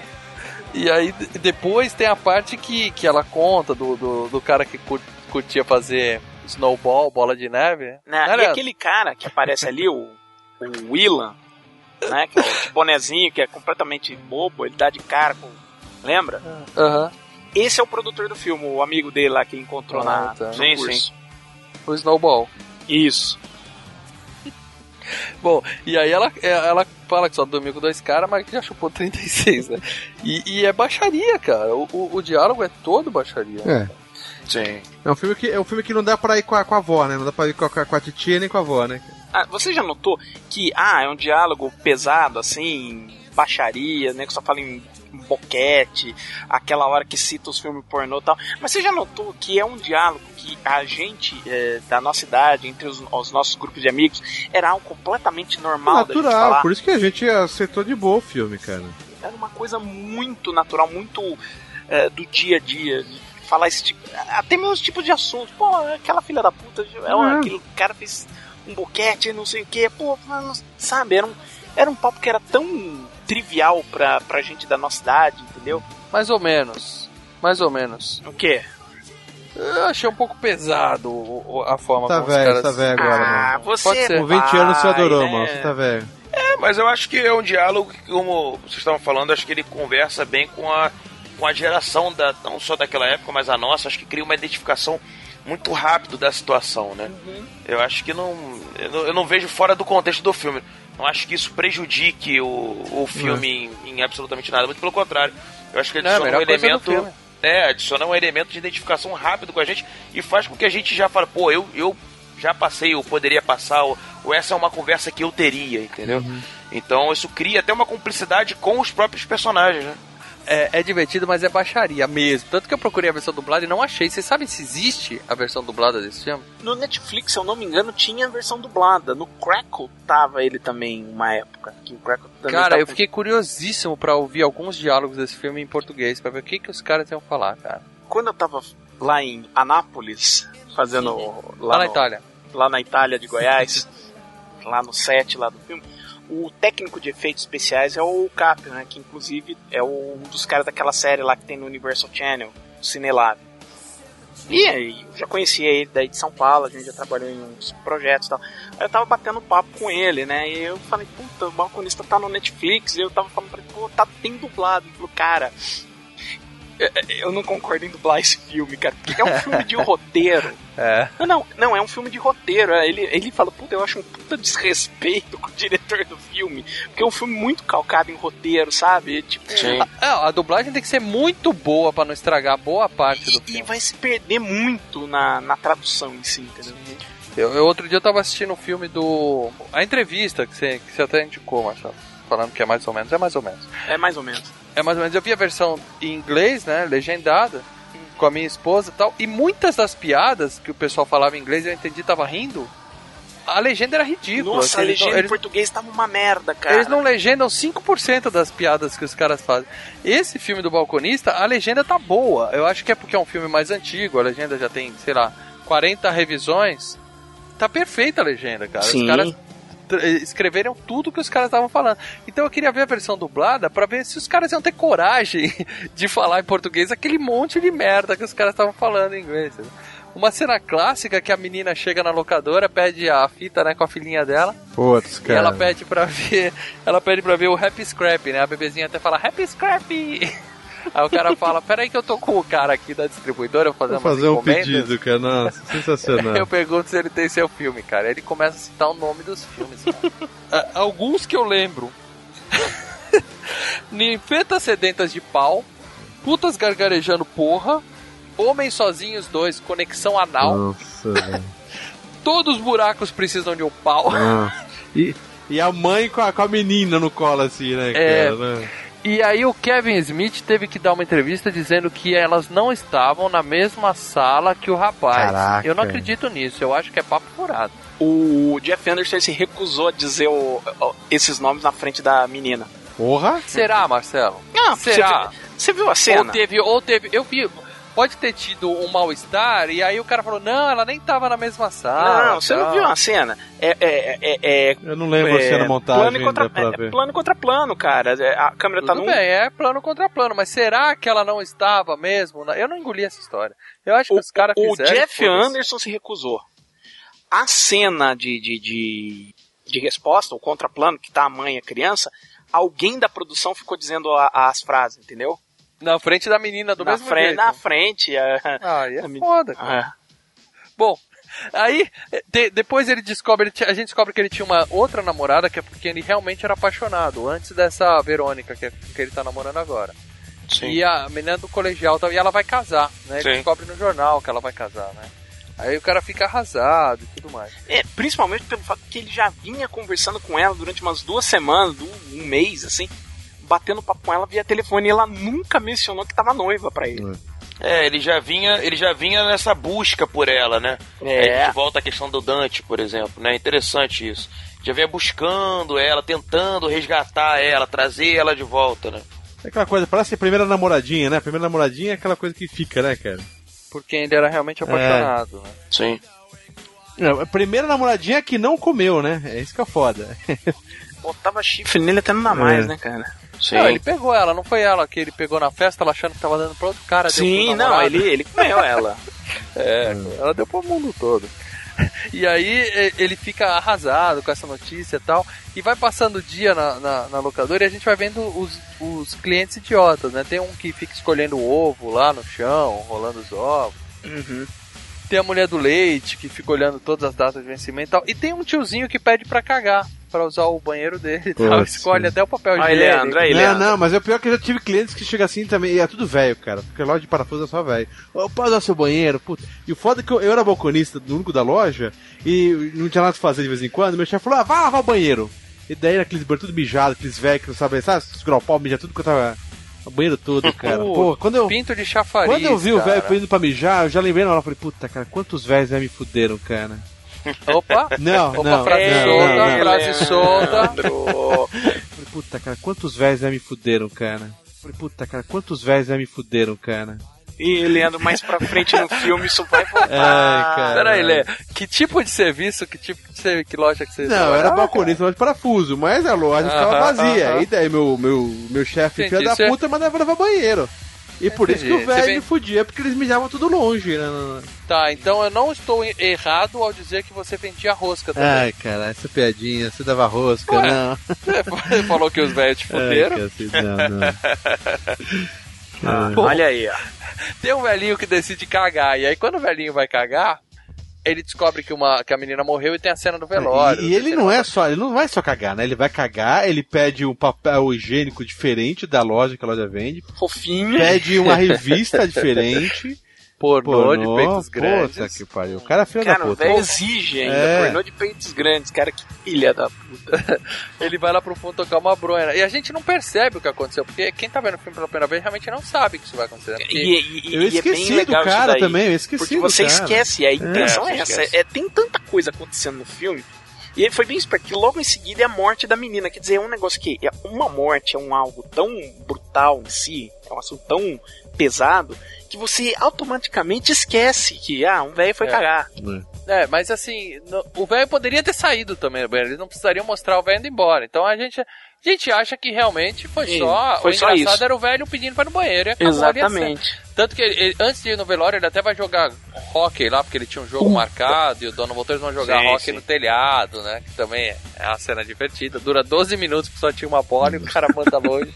Aí ele grita lá pra baixo assim: Alguém tem bola aí? Aí o Jay responde: O maior pai que você já viu, sua puta. muito bom. Eu queria muito ver isso em português, cara, saber como é que os caras traduzem. bom, e aí, quando eles voltam do, do negócio, a namorada dele, a- aquela primeira namorada dele, tá na loja, né? Ela Foi lá atrás dele. Sim. E aí ela conta que o casamento era, é, era mal entendido. Eles vão no velório e não mostra, mas eles derrubam um corpo. Isso, No isso. desenho mostra, né? Que É. a chave caiu dentro. A chave caiu dentro da, da menina, né? É. Dentro da roupa Bem, da da menina, ele calcinha. enfia a mão dentro da calcinha da menina pra pegar a chave. Só em desenho que seria possível gravar. É, eu, também, dessa. eu também achei muito estranho. O cara joga a chave, a chave entra dentro da calcinha. É, foi mais Achei- fundo que a calcinha, pelo que É. ele falou, viu? Foi um pouco mais fundo que isso. Bom, e aí dá toda a merda, os pais saem matando ele. E ele já tinha gravado aquela cena dos caras chegando no velório e saindo correndo e contando, né, na hora que eles chegam na loja, tudo que aconteceu. Tava no filme original, né? É, É. que realmente não teve verba. Não tinha como fazer. Não, aí não tinha como fazer. Então eles contam aquilo, né? Eles fazem a cena de contar. Ah, ah, você derrubou o corpo. Ah, pra você entender. Ah, por isso que eles saíram vazados dali, né? Com todo mundo querendo matar eles. que os pais dela já odiavam ele porque eles pegaram ele chupando a menina na, na- no sofá da sala deles, né? Tem tudo isso no desenho, né? É divertido. Mesmo sem legenda, dá pra entender o que aconteceu, né, Lê? Não, dá pra entender, dá pra entender. Deu pra entender Deu, o que deu. aconteceu. O desenho é bem explícito, É. inclusive, nesse ponto. É, o desenho é tranquilo. Bom, e aí acontece isso, né? Ele volta pra loja e a noiva dele, a noiva não, a namorada dele que ficou noiva de um outro cara tá lá. E aí ela explica que o noivado foi um mal entendido, Isso. e que a mãe é que anunciou no jornal ficou orgulhosa, mas ela nunca teve a intenção de casar com o cara porra nenhuma, que ela gosta dele, né? E aí ela fala, ó, eu vou pra casa, tomar um banho e tal, mais tarde eu venho aqui pra gente sair pra jantar e conversar com calma, né? E aqui tem aquela piada do inglês, né? Que o nome do cara é Sang, né? Aí ele, Sang? Como, tipo, no passado? É, cantando no passado. Cantando no passado. Quando a mina volta, o, o, o Dante tinha saído pra qualquer coisa e ela vai no banheiro, que tava sem luz, né? O que, que o velhinho tava fazendo lá, lendo revista pornô no banheiro sem luz, né? Isso eles não explicam. Não, ele falou que tava. Ela, ele falou que. Que tinha um horário que. Do dia que a- o banheiro dava dar um, um pau na luz. Dá um curto. Um É. curto, eles não sabem o que, que era e nu- nunca mandaram Ah, ver. ele fala que é só num Fala. horário específico? É, a parte da Ah. foto, 20 minutos pra fechar a loja, alguma coisa assim. Ah, Isso, Eu isso. achei que isso. fosse uma falha de roteiro, Não, mas não, não, não, não, explicou. fala- Não, tá explicado. Tá É, explicado. com, com certeza essa desgraça aconteceu com ele, entendeu? É. Limpar a bunda no escuro é foda. É, né, cara? foda, cara. Quem, quem nunca, né? Bom. E aí, a mina vai no banheiro e acha que é ele que tá lá dentro e É. transa com o defunto, né, cara? Que o cara morreu batendo uma, tá com uma ereção do tamanho de um, um jegue lá no fundo. E aí ela volta toda feliz e tal. Aí ele fala assim: Como é que você chegou aqui tão rápido se a gente tava transando no banheiro, né? O cara fala: Não tava transando no banheiro. E aí já corta, né, pra cena do cara morto com os paramédicos lá, né? E a menina em estado de choque. É, isso é estado de choque, isso. Ela tá dentro da. Junto com o corpo, né? Indo embora que ela tá traumatizada. E o corpo com a, com a barraca. É. Com a barraca armada, cara. Muito bizarro. nisso o cara começa a reclamar da vida, né? Não era pra eu estar aqui hoje, uma namorada minha chupou 37 cara, a outra tá traumatizada, acabou de transar com o fundo com fundo e tal. E aí a gente tem uma, uma fala legal do Randall, né? Que ele chega e dá um puta de um sermão no cara. É, né? ele dá um esculacho no. no, no- Aliás, ele faz isso várias vezes, né, durante o filme. É. Mas ali que ele vai com a fundo, né, cara? Sim, sim, sim. Que ele fala, né? Você, você que faz tudo errado, você que tá querendo pegar duas minas, você que fechou pra ir no velório. é, não, não vem reclamar que o mundo Você que gira veio satana. aqui. Você que veio, você fica reclamando que não devia estar aqui. Ele fala, ninguém torceu seu braço pra você vir aqui. Você veio porque quis. E é um pouco, né, também do, quando mostra também a, a própria namorada dele no começo do filme, falando, se você não gosta desse emprego, arruma alguma coisa pra fazer da sua vida e sai daqui e É, tal. porque ela quer que ele volte, pra, que ele vá pra faculdade, né? Vai que ele- estudar, isso, isso. Eu não duvido que isso seja muito do que o, o próprio Kevin Smith ficava Sim. pensando naquela na loja o dia inteiro, lá olhando pra parede. existe, exi- existia pra cima dele uma cobrança sobre tá, o, o que rumo que você pretende dar na sua vida, cara. Você não vai ficar eternamente vivendo com seu pai, com a sua mãe e trabalhando numa merda de serviço, né? E aí, nesse meio tempo, ele ainda toma uma multa de 500 dólares porque o, o Randall, enquanto ele deixou ele lá, vendeu cigarro pra uma criança, né? É. E isso parece uma coisa absurda, cara, mas eu já comprei muito cigarro quando era criança, cara. Eu também. Anos 80, eu ia no. Lembra do seu Pepe, Leandro, aqui perto de casa? Um botequinho, Porra, eu tinha o quê? Sete anos de o idade, mandava cara. Eu pegava buscar e ela É, eu lembro direitinho. Minha avó fumava Minister, minha mãe fumava Free, meu pai fumava Hollywood. Eu ia sempre comprar o cigarro dos três e voltava de boa. Não tinha frescura. Eu comprou pro meu avô e pro meu tio, cara. Direto. Os anos 80 era muito selvagem, né, cara? É, quem, quem viveu, viveu.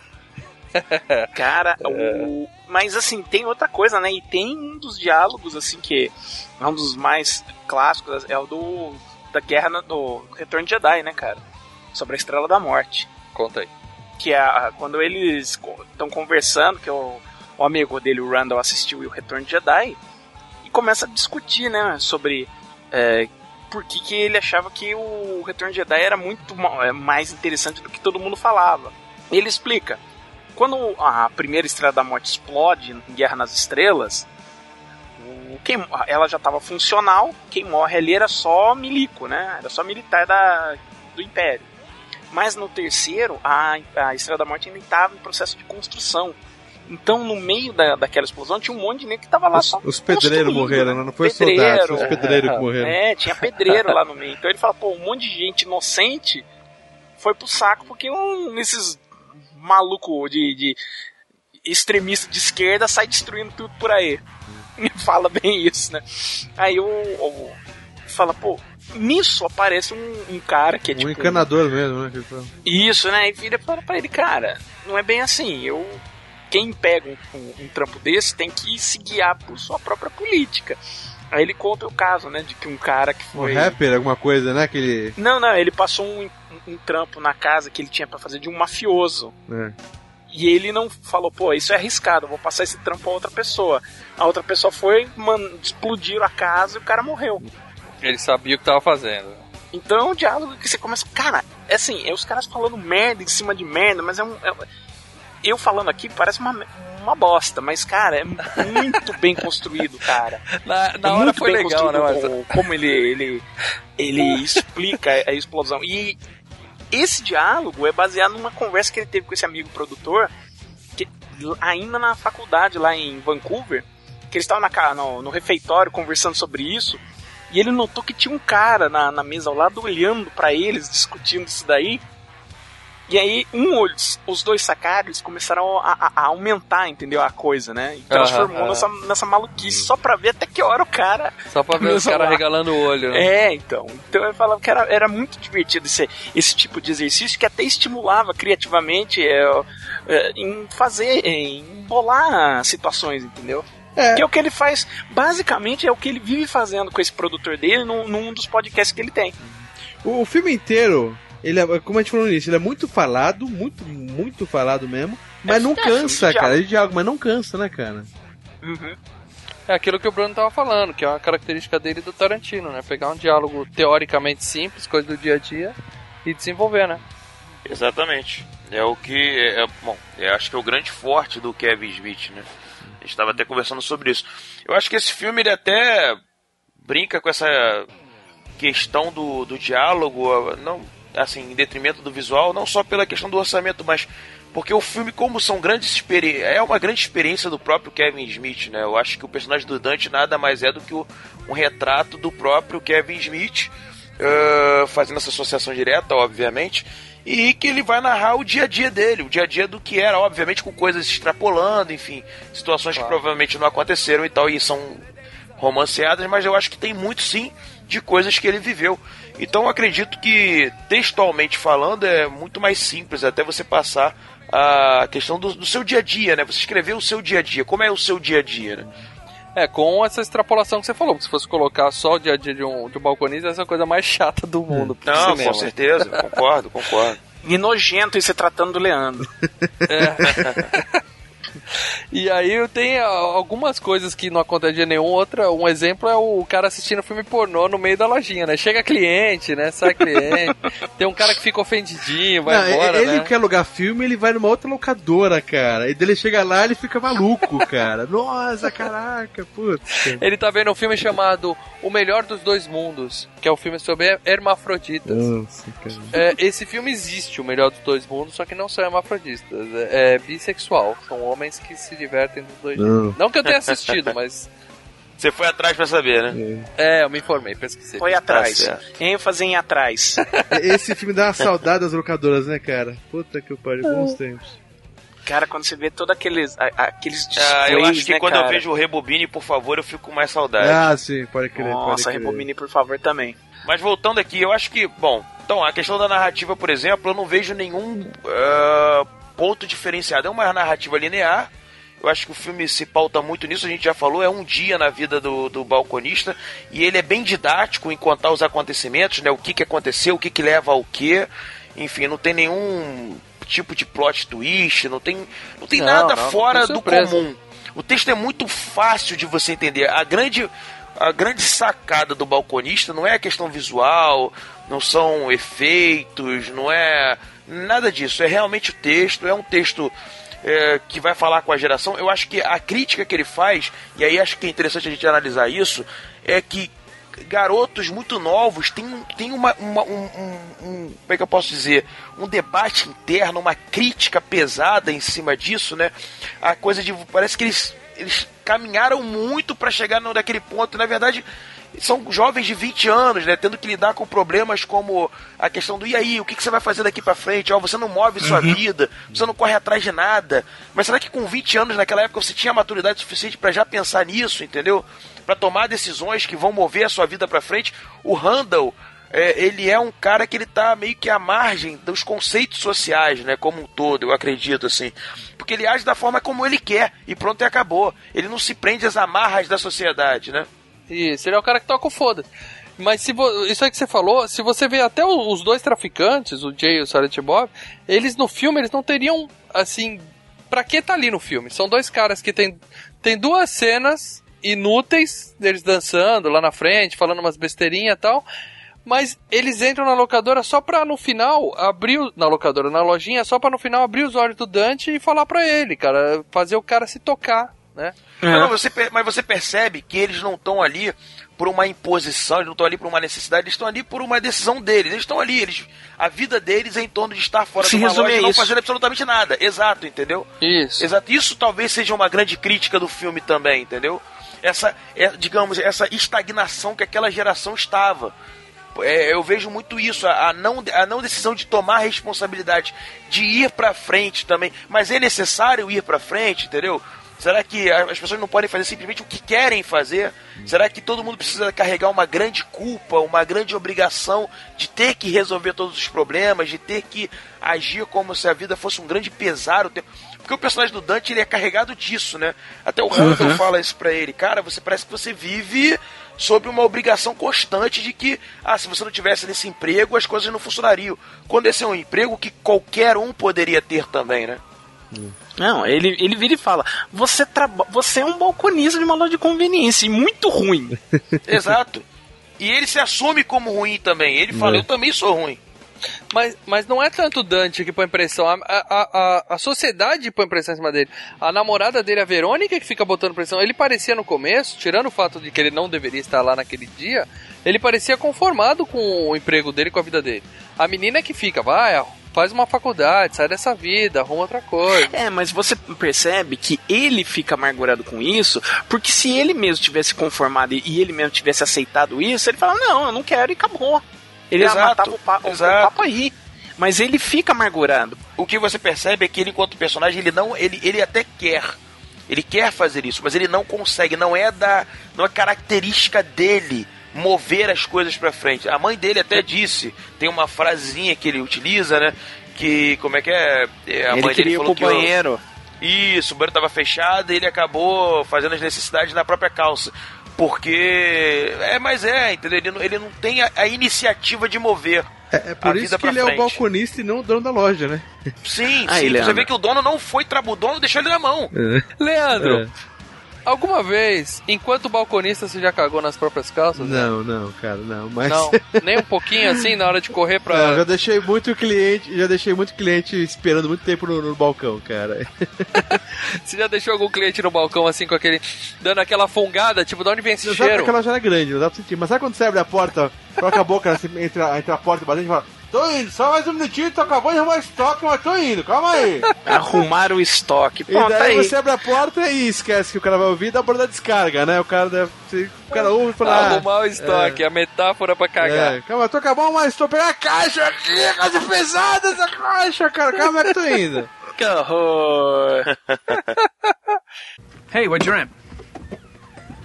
Best of both worlds? Hermaphroditic porn. Starlets with both organs. You should see the box. Beautiful chicks with dicks that put mine to shame. And you rented this? Hey, I like to expand my horizons.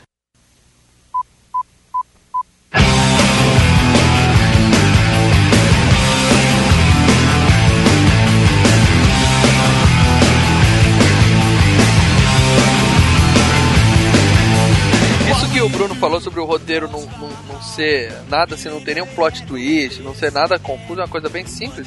Até o grande desfecho, vamos dizer assim, do filme, que só por isso que a gente deu aviso de spoiler no começo aqui, é isso, o cara tá na dúvida que ele gostava da menina, a outra lá que transou com, com o defunto, e na verdade os caras chegam, porra, a outra gosta de você, ela traz lasanha pra você É. aqui, isso é coisa rara, cara, a menina te trata com carinho, é com ela que você tem que ficar. E só que nesse me- meio tempo, o amigo dele vira pra outro e fala: Bom, você quer ficar com outra menina? Tá, eu te ajudo. E, e fala que pra. Caga tudo. E conta, é, Caga tudo. conta da outra pra, pra Verônica. E aí dá um fight, né? Dá um fightzinho de dois minutos aí que tá. Se fosse uma comédia romântica desse padrão, a menina ia pro aeroporto, ele ia pegar um carro, ia correr no aeroporto, ia pagar por uma passagem, ia entrar no avião e ia tirá-la na última hora avião. Como é uma coisa leve, a mina vai falar, porra, que porra é essa? E Não, explica é pra- uma coisa mais realista, vamos dizer assim. Ela vai embora puta e o filme acaba com ele falando, não, eu vou lá conversar com a Verônica. A Não, aí ele entender." tem um puta fight com, o- com o Ano, né? Que aliás tem aquela, tem aquela cena da- que o cara usa uma baguete de pão pra dar na cara do nego. É. E tem o gato, né? O- essa cena me lembrou muito uma. Afinal de contas, esse filme referencia vários outros filmes, né? Tubarão, o próprio Guerra nas Estrelas, que eles citam várias vezes. Essa, essa cena me lembrou um dos filmes do Bruce Lee, que tem uma luta entre ele e o Chuck Norris, que o gato fica olhando. Eu não sei se é o voo ou se é o Fúria do Dragão. Acho que é o voo do dragão. enfim. acho que é o voo do É, dragão. E essa cena é engraçada porque é óbvio que é uma luta muito ruim, é uma briga muito da. Nossa, muito mal coreografado. Muito mal coreografada, exatamente. E o gato, tem o gato também olhando, e o gato com a cara assim do tipo, o que, que vocês estão fazendo, cara? É muito engraçado. O gato melhor ator do filme é o gato. É, Mas nessa parte eles quebraram a loja, mas fizeram uma baguncinha ali, né, cara? Eles devem ter tido um trabalhinho pra arrumar tudo ali. Cara, ali naquela cena que eles fizeram, né? Da detonação, o Kevin Smith falou que a dona nunca aparecia quando eles iam gravar, né, cara? Que falava, ah, tudo bem, acer- acertamos, você é um funcionário que nunca deu trabalho, assim, nunca. É, não é um funcionário exemplar, mas não é um. Sabe, um devasso, Não- detona é, as não coisas, vai rouba. Não vai aprontar, beleza, você quer fazer o seu trabalho, tranquilo. Só que no, único dia que os caras vieram à noite, de surpresa, Foi foi, essa o- nesse dia que tava tudo destruído, cara. A nega olhou e falou, ele falou, nunca via, nunca via essa indiana arregalar os olhos desse tamanho. Ou seja, o filme tinha mesmo que dar, só, dar certo, porque nem emprego ele ia ter depois, né, cara? Essa porra não Ah, é. E o legal, o que mostra a amizade dos dois, que é uma coisa legal, assim, coisa de, de caras, né? Que é que eles Uhum. quebram o pau e depois estão os dois lá, né? Juntos, conversando, e aí, Uhum. tá doendo? Não, tá de boa tal, né? E aí tudo acaba numa boa, quer dizer, é uma coisa simples, não tem. Mais simples é ainda que eles lembram, né? E amanhã, você vem? Venho, venho. É, Só pra caralho, de novo. Foi só um dia mesmo, cara. Amanhã começa de novo, cara. Puta. Claro, quando você é moleque, você é jovem, você tá fazendo seu primeiro trabalho, às vezes você vai numa fã de que a coisa tem que ter um significado, entendeu? Um significado muito profundo. Então o Kevin Smith tinha caído na armadilha de fazer o final do filme dele ter um significado ainda muito mais profundo pra tudo que acontece. O final original do filme, depois que o amigo dele joga a toalha, ah, você tá fechado, beleza? O Dante vai pro balcão, o amigo dele vai embora, aí entra um mais um cliente, o Dante, ah, eu tô fechando, mas você quer alguma coisa? Aí o cliente vem e enfia três balas nele. Nossa, velho. É, ia ter um assalto, ele ia morrer baleado. Que Ele, mo- isso? ele morria baleado. Só que aí o- os próprios caras da Wine se assistiram, né? Falaram, cara, corta esse final. Não, como assim? Não, cara, esse filme não precisa disso. É uma Não, coisa que, não, não. assim, completamente destoa do resto do seu Nossa, filme. nossa, cara. Nada É porque, o- porque o seu filme trata de um dia, um dia normal, corriqueiro, é, tem que dar essa ideia de continuidade, que todos os dias deles são assim, né? É. Então matar o Uhum. personagem, findar ele ali é, é quebrar exatamente a ideia inicial do próprio filme, né? E é meio que uma forma de traição com o espectador, né, Sim, cara? puta, fica é tipo. puto, cara, né? Não, é tipo o diretor falando, "Hahaha, olha, eu sou mais, muito Pegadinha mais do esperto, olha. Não, não, eu sou muito mais esperto, olha como eu sou profundo, eu mato personagens que você gostou o filme inteiro. Mas gravaram, tem, tem extra essa cena, né? Gravar? tem, tem, Tem tem. É, o, o- DVD tem. até- a gente estava até debatendo uma coisa interessante. É, isso, isso é uma coisa muito interessante. Tem diretores que valorizam muito o seu personagem. E o- o, o, personagem é a parte importantíssima de se contar a história. Tem diretores que não fazem. Exemplo, o Nolan. O Nolan, ele prefere é, dar o sentido à história em si do que valorizar o próprio personagem. Então, se ele tiver que movimentar as peças de uma forma a fazer a história avançar, mesmo que em demérito dos seus personagens, ele assim o faz. Diferente, por exemplo, de caras como o próprio Kevin Smith ou até o próprio Tarantino, que eu acho que valorizam muito a essência do que, do que são os seus personagens. Por isso que talvez eles tenham tantos personagens marcantes, né? Interessantes. Diferente do próprio Nolan, que tem o Batman, mas o Batman é marcante em si, em si mesmo. Ele é icônico por si próprio. Não é o Nolan que o tornou icônico. Então, é interessante você ver como, como, como esses diretores movem essas peças de forma diferente. E aí você percebe que um filme como esse, se tem um final desse tipo, é quebrar todo um pensamento narrativo de forma muito brusca e fazer uma frustração totalmente desnecessária para própria pro próprio contar da história. É melhor você quebrar o filme, terminar Mas- ele com tipo, e aí, o que que acontece depois daqui? Nada, era só isso, né? Então, mas quem teve a ideia do, da morte foi o próprio Kevin Smith? De- É, é, o filme Ou termina seja- com o cara morrendo.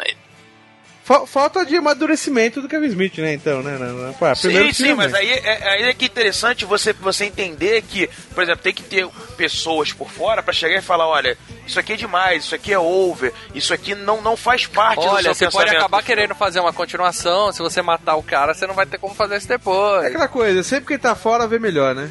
A gente às vezes mete muito pau em ah, os produtores de Hollywood que eh, tosam a criatividade de- dos diretores, mas às vezes muitos produtores de Hollywood são artistas. No caso, Sim, o Harvey sim. Weinstein, ele é um artista. Ele pode ter algumas decisões controversas ou não, mas ele é um cara que entende de linguagem cinematográfica, Sim, que entende de, de anseios do espectador. Então é um cara que tem uma opinião que ele pode até estar errado ou não, mas vale a pena escutar porque ele pode dar um input muito interessante pro resultado final do seu filme. E no Claro. caso, ele, bom, basicamente com isso, né, o cara pode fazer 500 outros filmes passar no mesmo universo. Não que ele não pudesse, ele poderia fazer. Poderia, isso é né? Óbvio, óbvio. Mas o que, eu, o que eu acho interessante dentro do contexto narrativo, que talvez o Einstein tenha entendido, é que matar, você, você não dá ideia de continuidade dos dias, que eu acho que é a Exato. proposta principal do filme. O filme se move, ele se movimenta em torno disso. O core narrativo do filme é esse. É, é, é aquele, aquela. Ele estagnou num processo da vida dele que é ali, a morte dele já é naquele ponto, entendeu? Enquanto ele não movimentar a vida dele pra frente, nada vai dar certo. Ele não vai ficar com a mulher que ele quer, ele não vai ter o melhor emprego dos sonhos dele, o amigo vai ser aquela consciência que sempre vai bater nele, querendo lembrar ele de que ele tá no emprego que é uma merda, que ele tá numa situação ruim da vida dele e que ele não avança. Entendeu? Então a estagnação é a própria morte do personagem. Então voltar no dia seguinte é o, o, o próprio funeral do personagem, enquanto É. personagem. Porque é como se ele. Porque, bom, todo filme é uma jornada, né? Seja ela de Uhum. aprendizado, enfim, seja a jornada do herói, você pode estabelecer vários parâmetros aí. Mas todo filme é uma jornada. Os personagens eles mudam do ponto A ao ponto B do filme, seguindo, obviamente, uma linha narrativa. Quando a gente vê que o personagem não mudou, e aí que é interessante, o personagem do Dante ele não muda. Ele termina o filme ainda sendo o mesmo cara do começo do filme. Não, mas ele tem, ele tem um- uma, uma revelaçãozinha, vai, ele decide, pelo que eu entendi. assim, ser revelado, Maurício, não quer dizer que ele se torne um personagem diferente. Ele pode, por exemplo, poxa, realmente eu amava aquela mulher. Mas isso tornou ele diferente? Isso, isso mudou quem ele era do começo do filme? eu acho que a ideia, quando esse filme terminou, talvez fosse isso, porque uma coisa que a Verônica pregava pra ele era sai dessa vida. Partir do momento que ele falou, é a Verônica que é a mulher da minha vida, eu vou sair dessa vida. É que no segundo filme a gente vê que ele continua um bosta, continua fudido e tal. Acabou ficando igual. Mas eu acho que a ideia no final desse filme era. Agora ele vai começar a se mexer. É que, na verdade, assim, ele toma, é, depois de tudo que acontece, ele fala, bom, eu vou ter que tomar algumas decisões pelas coisas que aconteceram, entendeu? Ele meio que é levado a isso, né? E até porque o filme é autobiográfico, mais ou menos, e o próprio Kevin Smith. É. O próprio filme é a realização do Kevin Smith de sair do, do comodismo, sair da, da inércia e fazer alguma coisa. Então, mas aí é que eu acho que é o legal, Maurício. O Kevin Smith, enquanto, enquanto pessoa, sim. Mas o personagem Dante, eu acho que reflete uma fase do Kevin Smith que ele sempre gosta de voltar nela, que é a fase dele loser, é a fase dele como perdedor, é a fase dele de não se movimentar para sair da situação e só depois fazer isso, entendeu? Eu acho que ele trabalha um momento da vida dele em que ele tinha muito para contar pelas situações em que ele viveu. E eu acho que o Dante não evolui quando ele fala pro amigo dele: ah, amanhã você tá aí, ah, amanhã eu tô aí, amanhã eu tô aí de volta. Mesma entendeu? coisa. Então, É. ele simplesmente se aceitou dentro daquela situação, entendeu? É, até porque ou esse, o roteiro original ele ia morrer em seguida, É, né? Pois é. também tem isso. Mas ele tem ideias do que fazer mais pra frente, mas são ainda ideias. É tipo, ah, eu vou ver a menina no hospital, que afinal ela passou mal junto Transou dele, e vou conversar com a Verônica, ver o que eu acerto com ela tal. Sabe? São coisas assim, são planos esparsos, não são, não é algo concreto, olha, vou conversar por Isso causa não é uma disso. conclusão, né? Não é, ficou meio aberto, sim, sim. Não Então, é e, aberto. e mesmo porque ele ia morrer no final, né? Então, Isso. tipo, é. É, e aí é que tá, eu acho que até a morte dele é uma brincadeira do Kevin Smith do tipo, por ele aceitar estar lá, é a morte Ele já- dele, é, é o fim É, já dele tá justamente Aham. pela não, por não sair de lá, entendeu? Eu vou morrer nesse lugar. Exato, exato. Eu acho que aí até o que o Marcelo falou do, desse final corra- é, colabora um pouco pro que eu esse pensamento que eu acho que o Kevin Smith teve. E que eu acho que é até legal, né? Por isso que o Maurício falou, ah, no segundo filme ele continua um bosta, ele continua um merda. Quer dizer, o cara não, realmente, a ideia do Kevin Smith era, ele não muda, ele não consegue andar com o seu personagem, né? É, tanto que todas as mudanças na vida dele acabaram sendo feitas principalmente por causa do Randall. No segundo filme Sim, que o, sim. o Randall falava. Sem spoiler. É, enfim.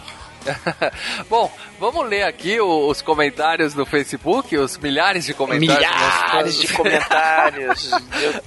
É, meu amigo.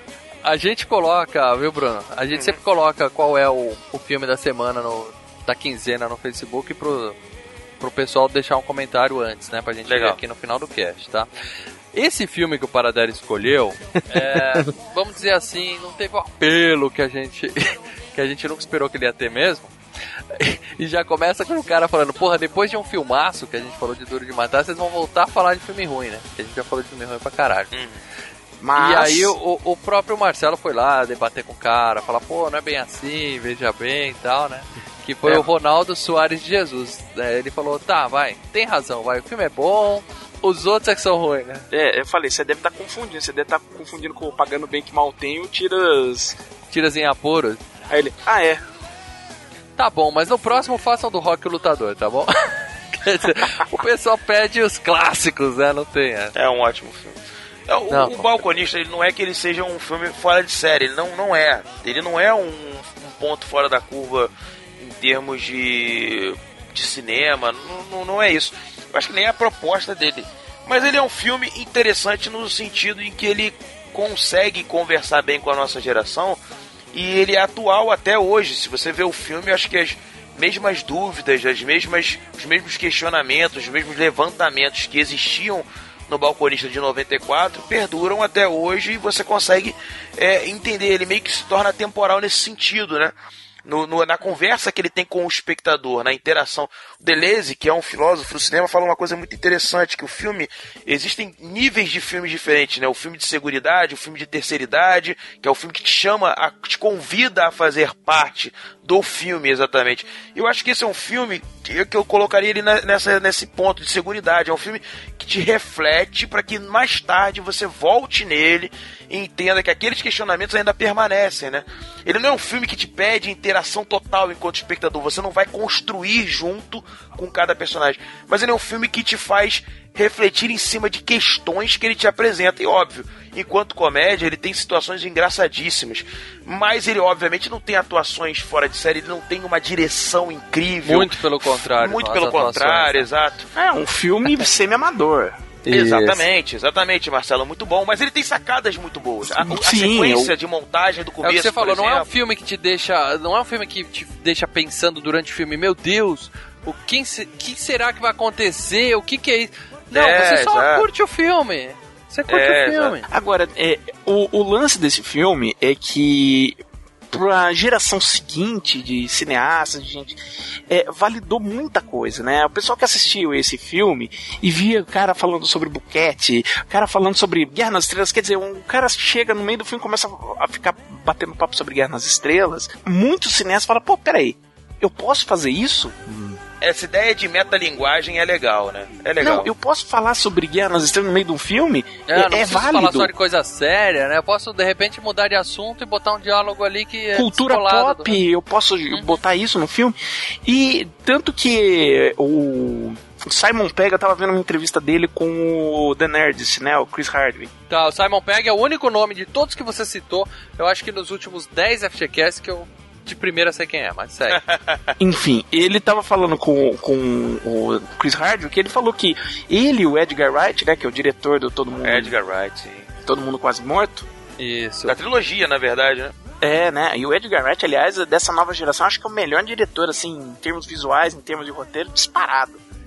Você assistiu o do Fim do Mundo lá? Do... Ah, tá aqui pra eu ver. Aliás, eu era o Herói de Ressaca e o Elfim. Tá aqui na minha frente a casa. Não é tão bom, não é tão bom quanto os Não outros, sei, cara. Engraçado, Marcelo, você falou do Edgar Wright, ele é da nova geração, mas o Aronofsky também é, e eu considero o Aronofsky assim, anos-luz do Edgar Wright. Em, Cara, peraí, o Edgar Wright possível. apareceu em 2004. O, o, o Aronofsky já tava fazendo filme. Já, mas eu acho que dessa nova. Bom, eu considero ele nova geração porque ele não tem tantos filmes assim, o Aronofsky, e assim como o Edgar Wright também não tem. Mas eu não entendi como é que o papo foi chegar aí, mas o que que o, o que que o Simon Pegg falou? o Simon Pegg falou que ele e o Edgar Wright assistiram Clerks quando eles eram moleques, assim, separados, né? Mas a reação foi a mesma. Porra, eu posso falar sobre isso, eu posso fazer isso. Que levou eles a, a, a, a investirem mais na. Falou, beleza, vou fazer isso mesmo. E, e levou eles a fazer Spaced, que é uma série que fala muito sobre cultura pop, é calcada muito, e assim, é excelente.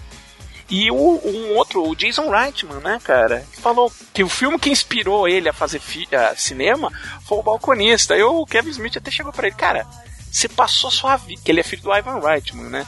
O Jason Reitman não é o, o vilão do Duro de Matar, não, né? Não, o Jason Não, Reitman não. é o diretor do Amor Sem Escalas, do Tá. Juno, do Obrigado por Fumar. Que aliás, o Ju- Obrigado por Fumar é um filme É excelente. dele. excelente. Excelente, excelente. Excelente.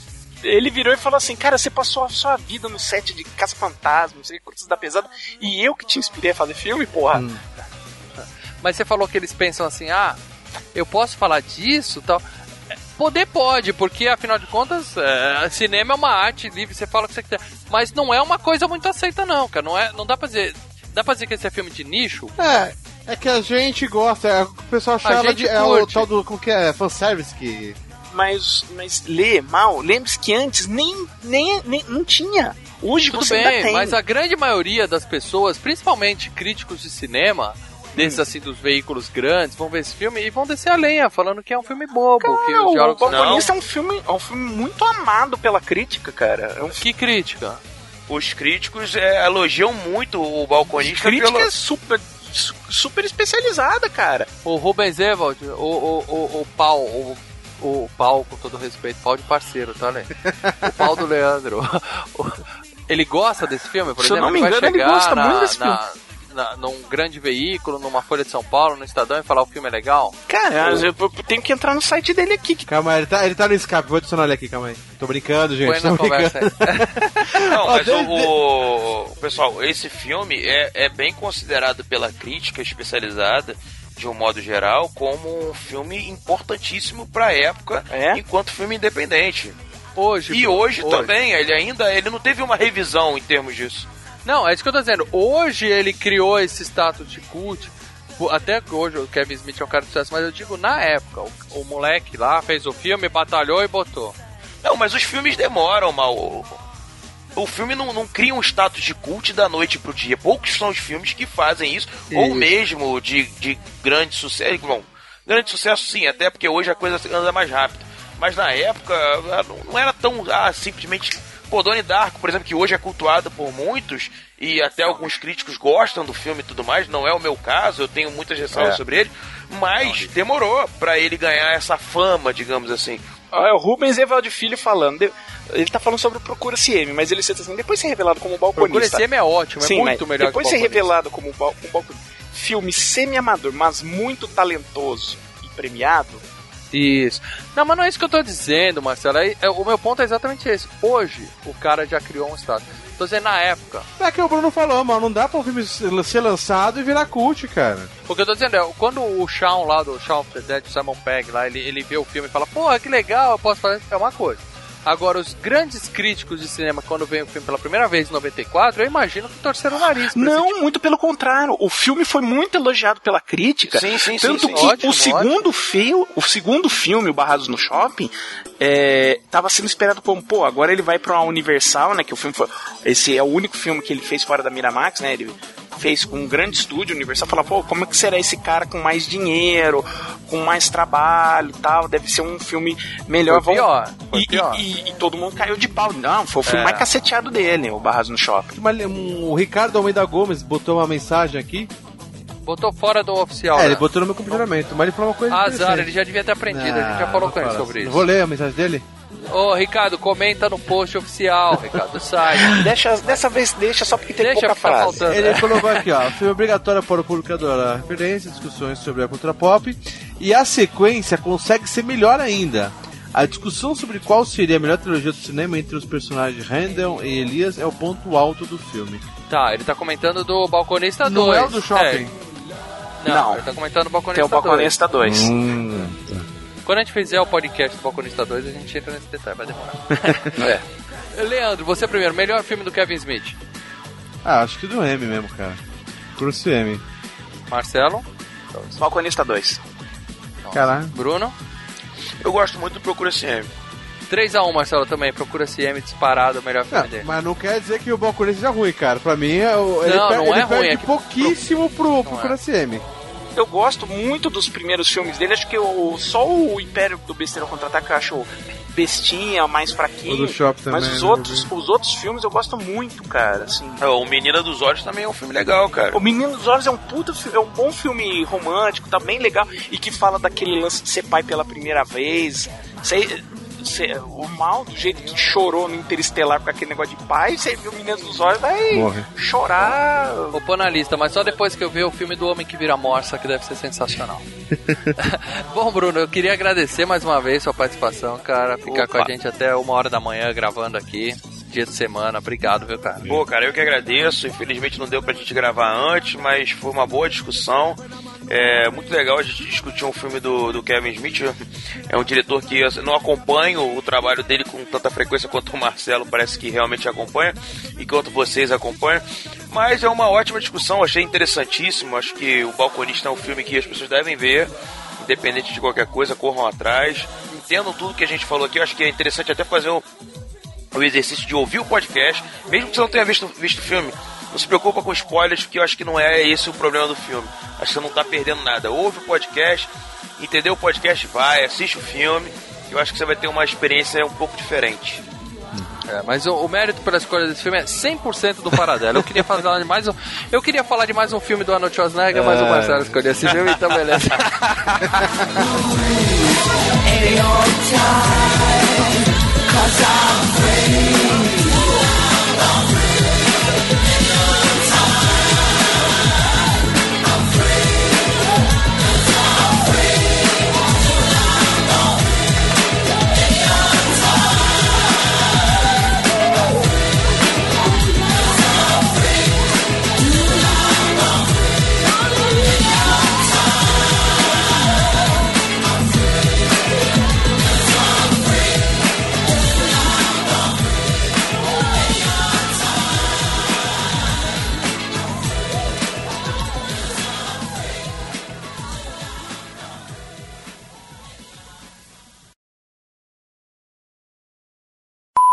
Achei aqui a lista dos filmes que eu sugeri. Qual que era? Superman 2, Aham. Amor a Queima-Roupa do Tony Scott com o roteiro do Tarantino, Uhum, Senhor É. dos Anéis, A Sociedade do Anel, uhum. 2001, Uma Odisseia no Espaço Nunca, Marcelo, e nunca. Balconista. Mas por que não, cara? 2001 Não, filme 2001 tão legal. não, no meu turno Cara. não vai ter, no meu Ai, turno não vai ter. Só se for pra descascar, e aí a gente vai ser malhado nos comentários. Olha, é rapaz, melhor sério mesmo? Vocês querem vão falar mal de Doug? Aí eu Já tô... falamos, fizemos uma videoanálise É. de duas horas do não. Interestelar. Marcelo adora. Ah, eu olha é que descasco esse filme. Teve É, briga o feia. Interestelar, o único, não, o- o- briga feia não. Tudo no, no mundo na mesa contra o mal. Entendi. O Leandro não quis ficar do meu lado pra não ser surrado, ele também não gosta do filme. É, porque eu não lembrava. Eu assisti na época com, com, era moleque, cara. Eu não tinha cabeça. O, o, o Leandro É. usou, usou a memória seletiva pra se eximir É, da, exatamente. Tá da certo. resposta. Bom, é isso aí, gente. Então vamos, vamos parar de gravar aqui. Só quero registrar que 2001 é chato pra caralho, É. beleza?